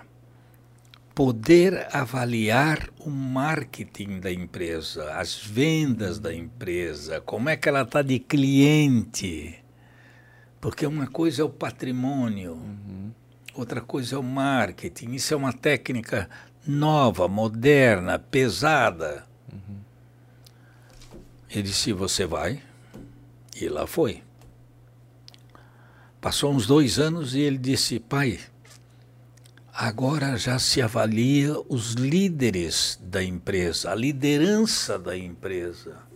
Mas quem faz isso, meu filho? Nos Estados Unidos. Só que isso é na Carolina do Norte. Eu digo, você vai. Aí ele foi aprender a avaliar pessoas. Quando ele veio e me mostrou os 12 ou 13 itens de avaliação, eu digo, meu Deus, meu filho, aonde nós estamos chegando? Meu filho, nós vamos fazer um teste com uma pessoa que eu estou devendo uma posição para ele. E caiu como um presente. Quem é? Carton Druck, Ercílio Baumgarten. Liguei, Ercílio, você me falou de uma pessoa que você carrega nos braços há dois, três anos e você está na dúvida se ele seria o gerente geral de vendas ideal que você procura. E você só tem trinta e poucas grifes. Ele só trabalha com grife. Uhum. Uhum. ah, mas eu estou interessado. Eu vou levar o Félix Júnior, que teve nos Estados Unidos, acabou de voltar. Pô, que coisa boa. Vamos lá. Ele disse, eu trouxe a minha filha porque é bom que ela também acompanhe essa discussão, pá, nenhum problema. Você falou assim, assim, ah, vamos fazer esse teste dele. Eu digo, não, dele só não. Existe uma técnica aí que o Júnior veio de lá, ou faz com uma meia dúzia de gerentes, ou faz com uma meia dúzia de diretores, pega o seu quadro de diretores, uhum é, mas ele nem, nem promovia ainda gerente geral. Não, mas pega aí alguns gerentes, ou pega, pega os teus quatro diretores. Uhum. Ah, ótimo, ótimo, ótimo. Não é que nós queremos ganhar. Você vai pagar o mesmo preço. É para não rotular. Uhum. A nossa empresa não quer ser rotulada. Esteve aqui, ah, por isso demitir o fulano. Uhum. Fizemos e chegamos no dito cujo. Meu filho disse: Pai, vamos ver o teste. Mas pelas percepções do Ercílio, esse cara não chega nem a nota 5. Nenhuma empresa deve deixar um líder quando não tem nota de 7 para cima. Uhum. Temos que dizer isso a ele. Não deu outra. Nota 4. Cara. Levamos as respostas. Ele disse: começa pelo. Não, não, não, não. Vamos começar pelo 10. Ah. ah, tem 10 aqui? Tem. Opa. Teu financeiro. Aqui tem 9. Teu fulano. Uhum. Tem 8. A fulana. E. E foi? Foi indo. Sim, sim, mas e o fulano? 4. Mostramos. Ele pegou o telefone. Cristina, acho que é o nome da secretária dele. Uhum. Cristina, a fulana não está do RH. Manda ela fazer a conta do fulano Pô. com todos os direitos. Foi na hora. Demissão com todos os direitos imediata. Caramba. Poxa, esse foi instantâneo, né? Agora tu imagina, você tem uma habilidade dessa, eu não entendo nada daqueles 12 ou 13 baitas questionários, uhum. tudo isso se foi. Sim. Então você vai dizer, estás olhando sob o ponto de vista comercial. Falar do ponto de vista familiar é, é a maior tristeza do mundo. Uhum. Por quê? num sábado de manhã, a Nora sai com o neto para casa dos pais dela e o Júnior vai para o banheiro. Ele era diabético, hum. ele tinha que tomar injeção todos os dias hum. e tomava. Hum. Eu comecei a dar injeção a partir dos três anos. Ah, bem cedo já. Então, de repente, nada dele ir para a casa do sogro estranharam e a Nora disse: O pai dá uma espiada lá em casa? Leva a chave. Bateu, ninguém atendeu.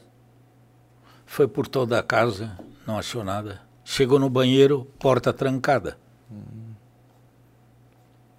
Morreu sem a menor assistência de ninguém. Uhum. Então, no plano familiar foi muito triste. Eu imagino. Isso foi muito, muito triste. E que é que eu diria assim? Os irmãos pagam para não falar no Júnior. André, que mora aqui, Cláudia, que mora em Florianópolis, uhum. faz-se de tudo para não falar, porque é só lágrima. É uma dor. Mas passou cinco anos, passou cinco anos. Uhum. A, mão, a, amor de irmãos. Uhum. Então essa pergunta que você fez, André, eu te agradeço. Ela é muito importante para mim, porque trabalhamos juntos. Graças a Deus fomos muito unidos. Que legal. E as boas lembranças ficaram. Veja a preocupação dele Ô pai, tu lutasse a vida toda, tu hoje tu não tens um apartamento para te dar lucro.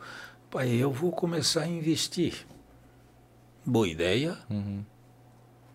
Pai, já estou fazendo dois apartamentos de cobertura. Oxe. Bom, beleza. Eu queria levar o pai lá para o pai ver. Aí fui. Uhum. Ó oh, pai, agora precisa mais setenta e poucos mil reais para mim quitar, ter escritura na mão. Dois apartamentos, um com três quartos, um com dois quartos. Quanto rendem naquele local? Fica lá em cima na Rua Bahia, próximo da, da, da área de prisão lá. Ah, sim. Né? Uhum. Mas numa rua daquela, ah, distante, sim, não sim. se vê nada do, uhum. da prisão. E um prédio lindo. Aí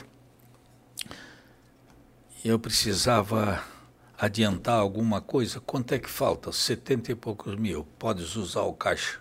Uhum. Graças a Deus temos no caixa, use o caixa. Uma semana antes daquele sábado que ele faleceu, ele vem para mim e diz: Pai, está aqui a escritura, quero te levar lá para tu ver que dois apartamentos bonitos que dá para alugar por quatro e não sei quanto uhum. e por três e. Poxa.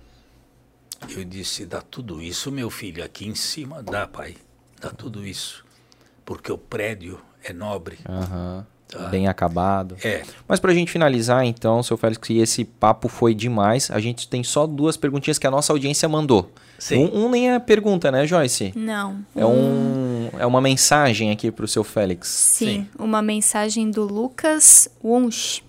Ele disse, né, falou, fala André, né? Sou é. amigo do Bruno, neto do Félix. É. Mando um salve em nome dele. Grande abraço do seu neto Bruno. Ouvirei esse podcast para matar as saudades da sua voz e oratória. Oh, você vendo aí um abraço do Bruno, do seu neto aí, ó. Através do amigo, como é que é o nome do amigo? Lucas. O Lucas, grande abraço, Lucas, obrigado aí oh, pelo contato. Obrigado, Lucas. Muito obrigado. Chegou, pague. Chegou aí pelo Blumencast essa que mensagem. Coisa boa, olha. para ver como como é que o pessoal tá sabendo é, mesmo como do tá atento, né? Como tá atento, que Legal. coisa boa. E, e o Douglas Souza perguntou qual foi o desafio da Blumenau no início da década de 70. Resumidamente. O, qual foi o desafio da Blumenau no início da década de 70? Da Blumenau na década de 70. Uhum. Digamos assim, logo que o senhor é, entrou para a prefeitura. Eu diria sim. É uma pergunta muito boa. Nós tivemos uma década de 70 eh, muito boa em termos de Brasil, de Estado, de Santa Catarina, de Blumenau e outras cidades. Foi uma década muito boa sob o ponto de vista de negócios. Hum.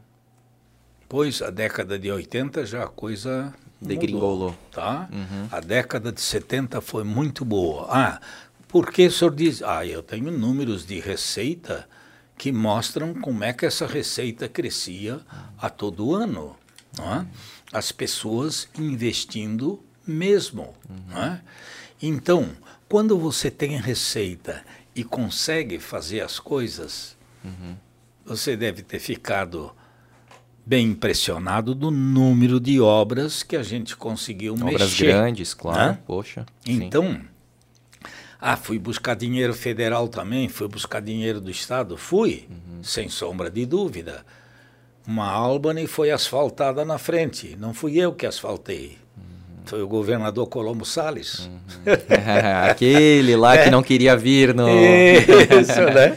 então, é, assim, a década de 70, eu diria que foi uma década abençoada. Ah, sim. Ah, tivesse sorte então em pegar esse período, Félix? Sim, uhum. me ajudou. Me ajudou porque a receita crescia anualmente. Que legal, que bacana. E agora sim, para finalizar, prometo.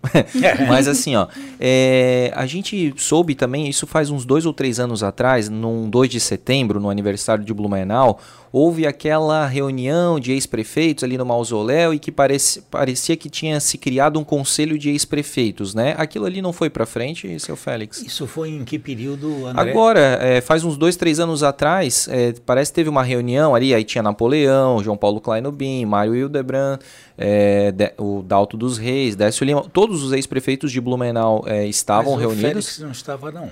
Eu acho que sim. Não, não ficou sabendo que uh, assim que estava querendo se propor. Parece que uh, eu não sei a ideia de quem que foi ali de se propor um conselho de ex-prefeitos de Blumenau que, ideia, que se reunisse uma vez por mês. A ideia é genial, mas é. eu confesso que eu não participei. Não, não, não participou. Se não eu tivesse soube, participado, é. eu teria prazer de dizer sim. que eu aprovaria Totalmente. É, eu, a, e eu... assim, independente de partido, não olha para partido. Exatamente. Olha Esquece. a cidade. Olha a cidade, olha a pessoa, o, cada ex-prefeito reúne méritos, experiências, experiência. Com certeza, né? eu concordo com isso. Seria gostaria bom? Ah, sim. seria maravilhoso. É, então, de repente, ah. aí, ó, já que a gente está levantando e o e o seu Félix Tais aí concorda com isso, vamos tentar levar aí para o prefeito Mário, né, cara? Porque a gente, essa pergunta nós fizemos a todos os ex-prefeitos que estiveram ah, aqui, ah, porque eu acho que deveria acontecer uma reunião uma vez por mês, como, é, como conselho mesmo, é um isto, conselho de ex-prefeitos é, opinativo, né? Sim. É, meu Deus, eu acho que Blumenau tem muito a ganhar e eu acho que o prefeito Mário é um cara que ouve muito. Tanto é ouve. é que o senhor, né, ouve. já comentou, é, já, o senhor faz muita de, de vontade própria, né, de falar Isso. com o Mário, né, de Isso. buscar, porque o senhor Isso. continua querendo é, a evolução, o progresso de Blumenau. Então, poxa, que, que, que em breve a gente possa ter essa notícia, que o é. Conselho de Ex-Prefeitos realmente passou a existir, né? O prefeito Mário esteve com você? Esteve. Esteve. Esteve, esteve, é. esteve. É, então, é um desdobramento, tá? É um desdobramento. Eu, no seu caso, o Décio vai... Semana que vem. Semana que vem, é excelente ouça o Décio. Tá. Né? Aí você tem todos os ex-prefeitos. Sim. E eu tenho certeza que o Décio, eu já digo de, de cara, uhum. que o Décio vai ser uma, muito cordato nisso também. Bacana. Tá? Cada um tem experiências riquíssimas. Concordo. Né? Quem ganha? Blumenau. Total. Quem coordena? O prefeito que tiver na prefeitura. Claro, claro. É Mário que coordena. Exato, ele tem a, cana a é? caneta lá, exato. Mas Isso. ele pode ouvir e pode melhorar muito certos tem projetos. que, claro, né, tem coisas que ele mesmo pode empoderar e implantar. A famosa frase, né? Duas cabeças pensam melhor que uma. Imagina Sim. quantos que vocês são. Agora eu não vou fazer a cabeça agora, mas devem ser cinco ou seis ex-prefeitos, então vamos Sim. pensar muito melhor que um, né? Sim, é uma ideia maravilhosa. Que bom. Maravilhosa. Agora sim a gente fecha esse programa com quase três horas. Não, já passou aqui, três horas e, e alguns minutos.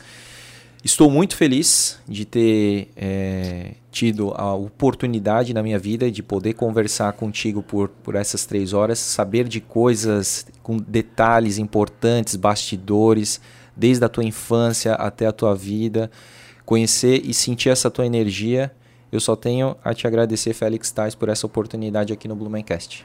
André e Joyce, eu quero agradecer muito a vocês. Preciso dizer que fiz questão de mostrar altos e baixos. Nem tudo foi sempre o melhor na vida do Félix. E quando eu falo essas coisas com essa rudez, às vezes até com citações de nome, essa coisa toda, é para que as pessoas entendam que se eu posso louvar o sucesso de alguém, o sucesso de vocês dois com o Blumencast, o sucesso de outros jovens, tá? Eu preciso dizer que tem pessoas de idade fazendo coisas fantásticas em Blumenau. Uhum. Então eu não estou só olhando os jovens, uhum. eu estou olhando um todo. Perfeito. Tem pessoas muito boas fazendo coisas sensacionais por Blumenau. É? Uhum. E a minha torcida para que é? É que vocês dois continuem com esse entusiasmo, os dois se complementam muito bem. Obrigado. Tá? Que esse programa Blumencast possa entrevistar muitas outras pessoas e com isso nutrir o blumenauense. Eu preciso dizer a vocês que há uma curiosidade natural dos blumenauenses. Uhum. E vocês detectaram essa curiosidade. E essa curiosidade, no fundo, no fundo, a, a, a, as pessoas têm e ela tem que ser alimentada. Vocês estão sabendo alimentar essa curiosidade. Ah, mas o nosso programa podia ter sido melhor nisso ou naquilo. Sim, eu tenho certeza que certas coisas, quem sabe fosse outro dia, mente menos cansada, papapá, eu até fosse mais light, mais light. Foi perfeito, foi sensacional, Félix. Eu não tiraria uma vírgula desse episódio. Então, meus parabéns a vocês dois e ao Blumencast, muito sucesso. Tamo junto, obrigado mais uma vez. Eu gostaria que o senhor saísse daqui com uma lembrancinha aqui do Blumencast que é o vasinho da CRC Imóveis. Que coisa Receba de coração. Linda, que coisa linda, minha mulher ama é, isso. Então, aqui. pois é. Então, é, vai de, deixa num cantinho bacana. Por fazer parte da história. É, que bonita. É bonita, exatamente. Que então, lembrança bonita. Por favor, receba de coração. E não só o vasinho, como também a nossa tradicional caneca do Blumencast, aqui o podcast de Blumenau, ah. que é um oferecimento aqui da Apolo Presentes, do nosso amigo Felipe Marçal. Se você quiser fazer uma caneca aí personalizada, fala com eles lá, siga eles no Instagram.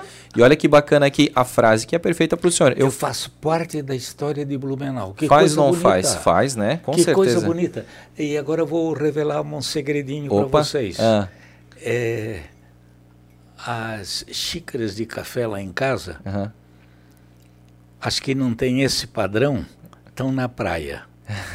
Aqui em Blumenau é só esse padrão aqui. Opa. Nós somos apaixonados pelo caneco. É, é, é legal. A, aí você vai dizer assim, e na praia então vocês usam as outras? Não, lá também tem dois e três canecos.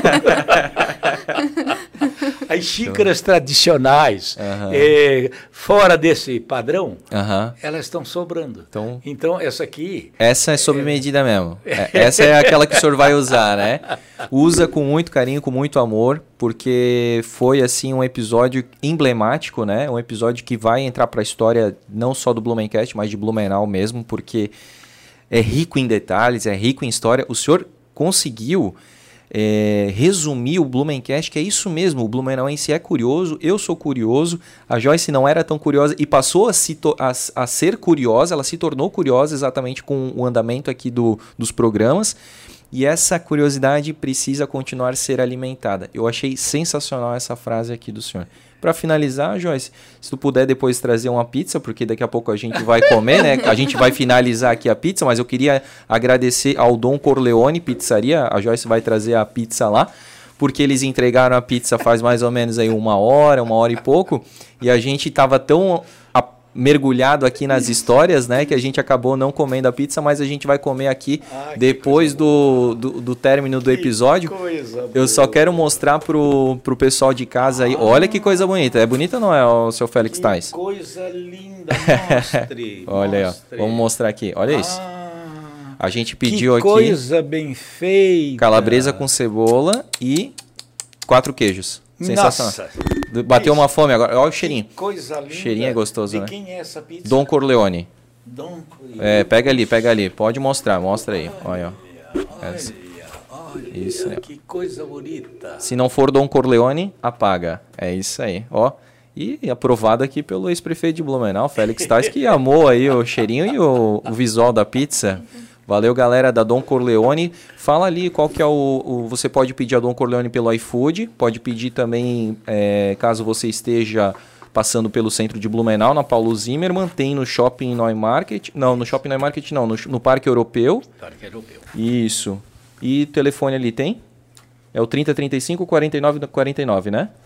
Isso. Então fechou. Consegui ver mais rápido do que ela, ela estava se perdendo na tampa. Beleza, gente? Grande abraço para vocês. Fiquem todos com Deus. Já deixa o teu like aí, comenta e compartilha esse episódio aí com as pessoas que você gosta. Um grande abraço e até o próximo episódio. Tchau.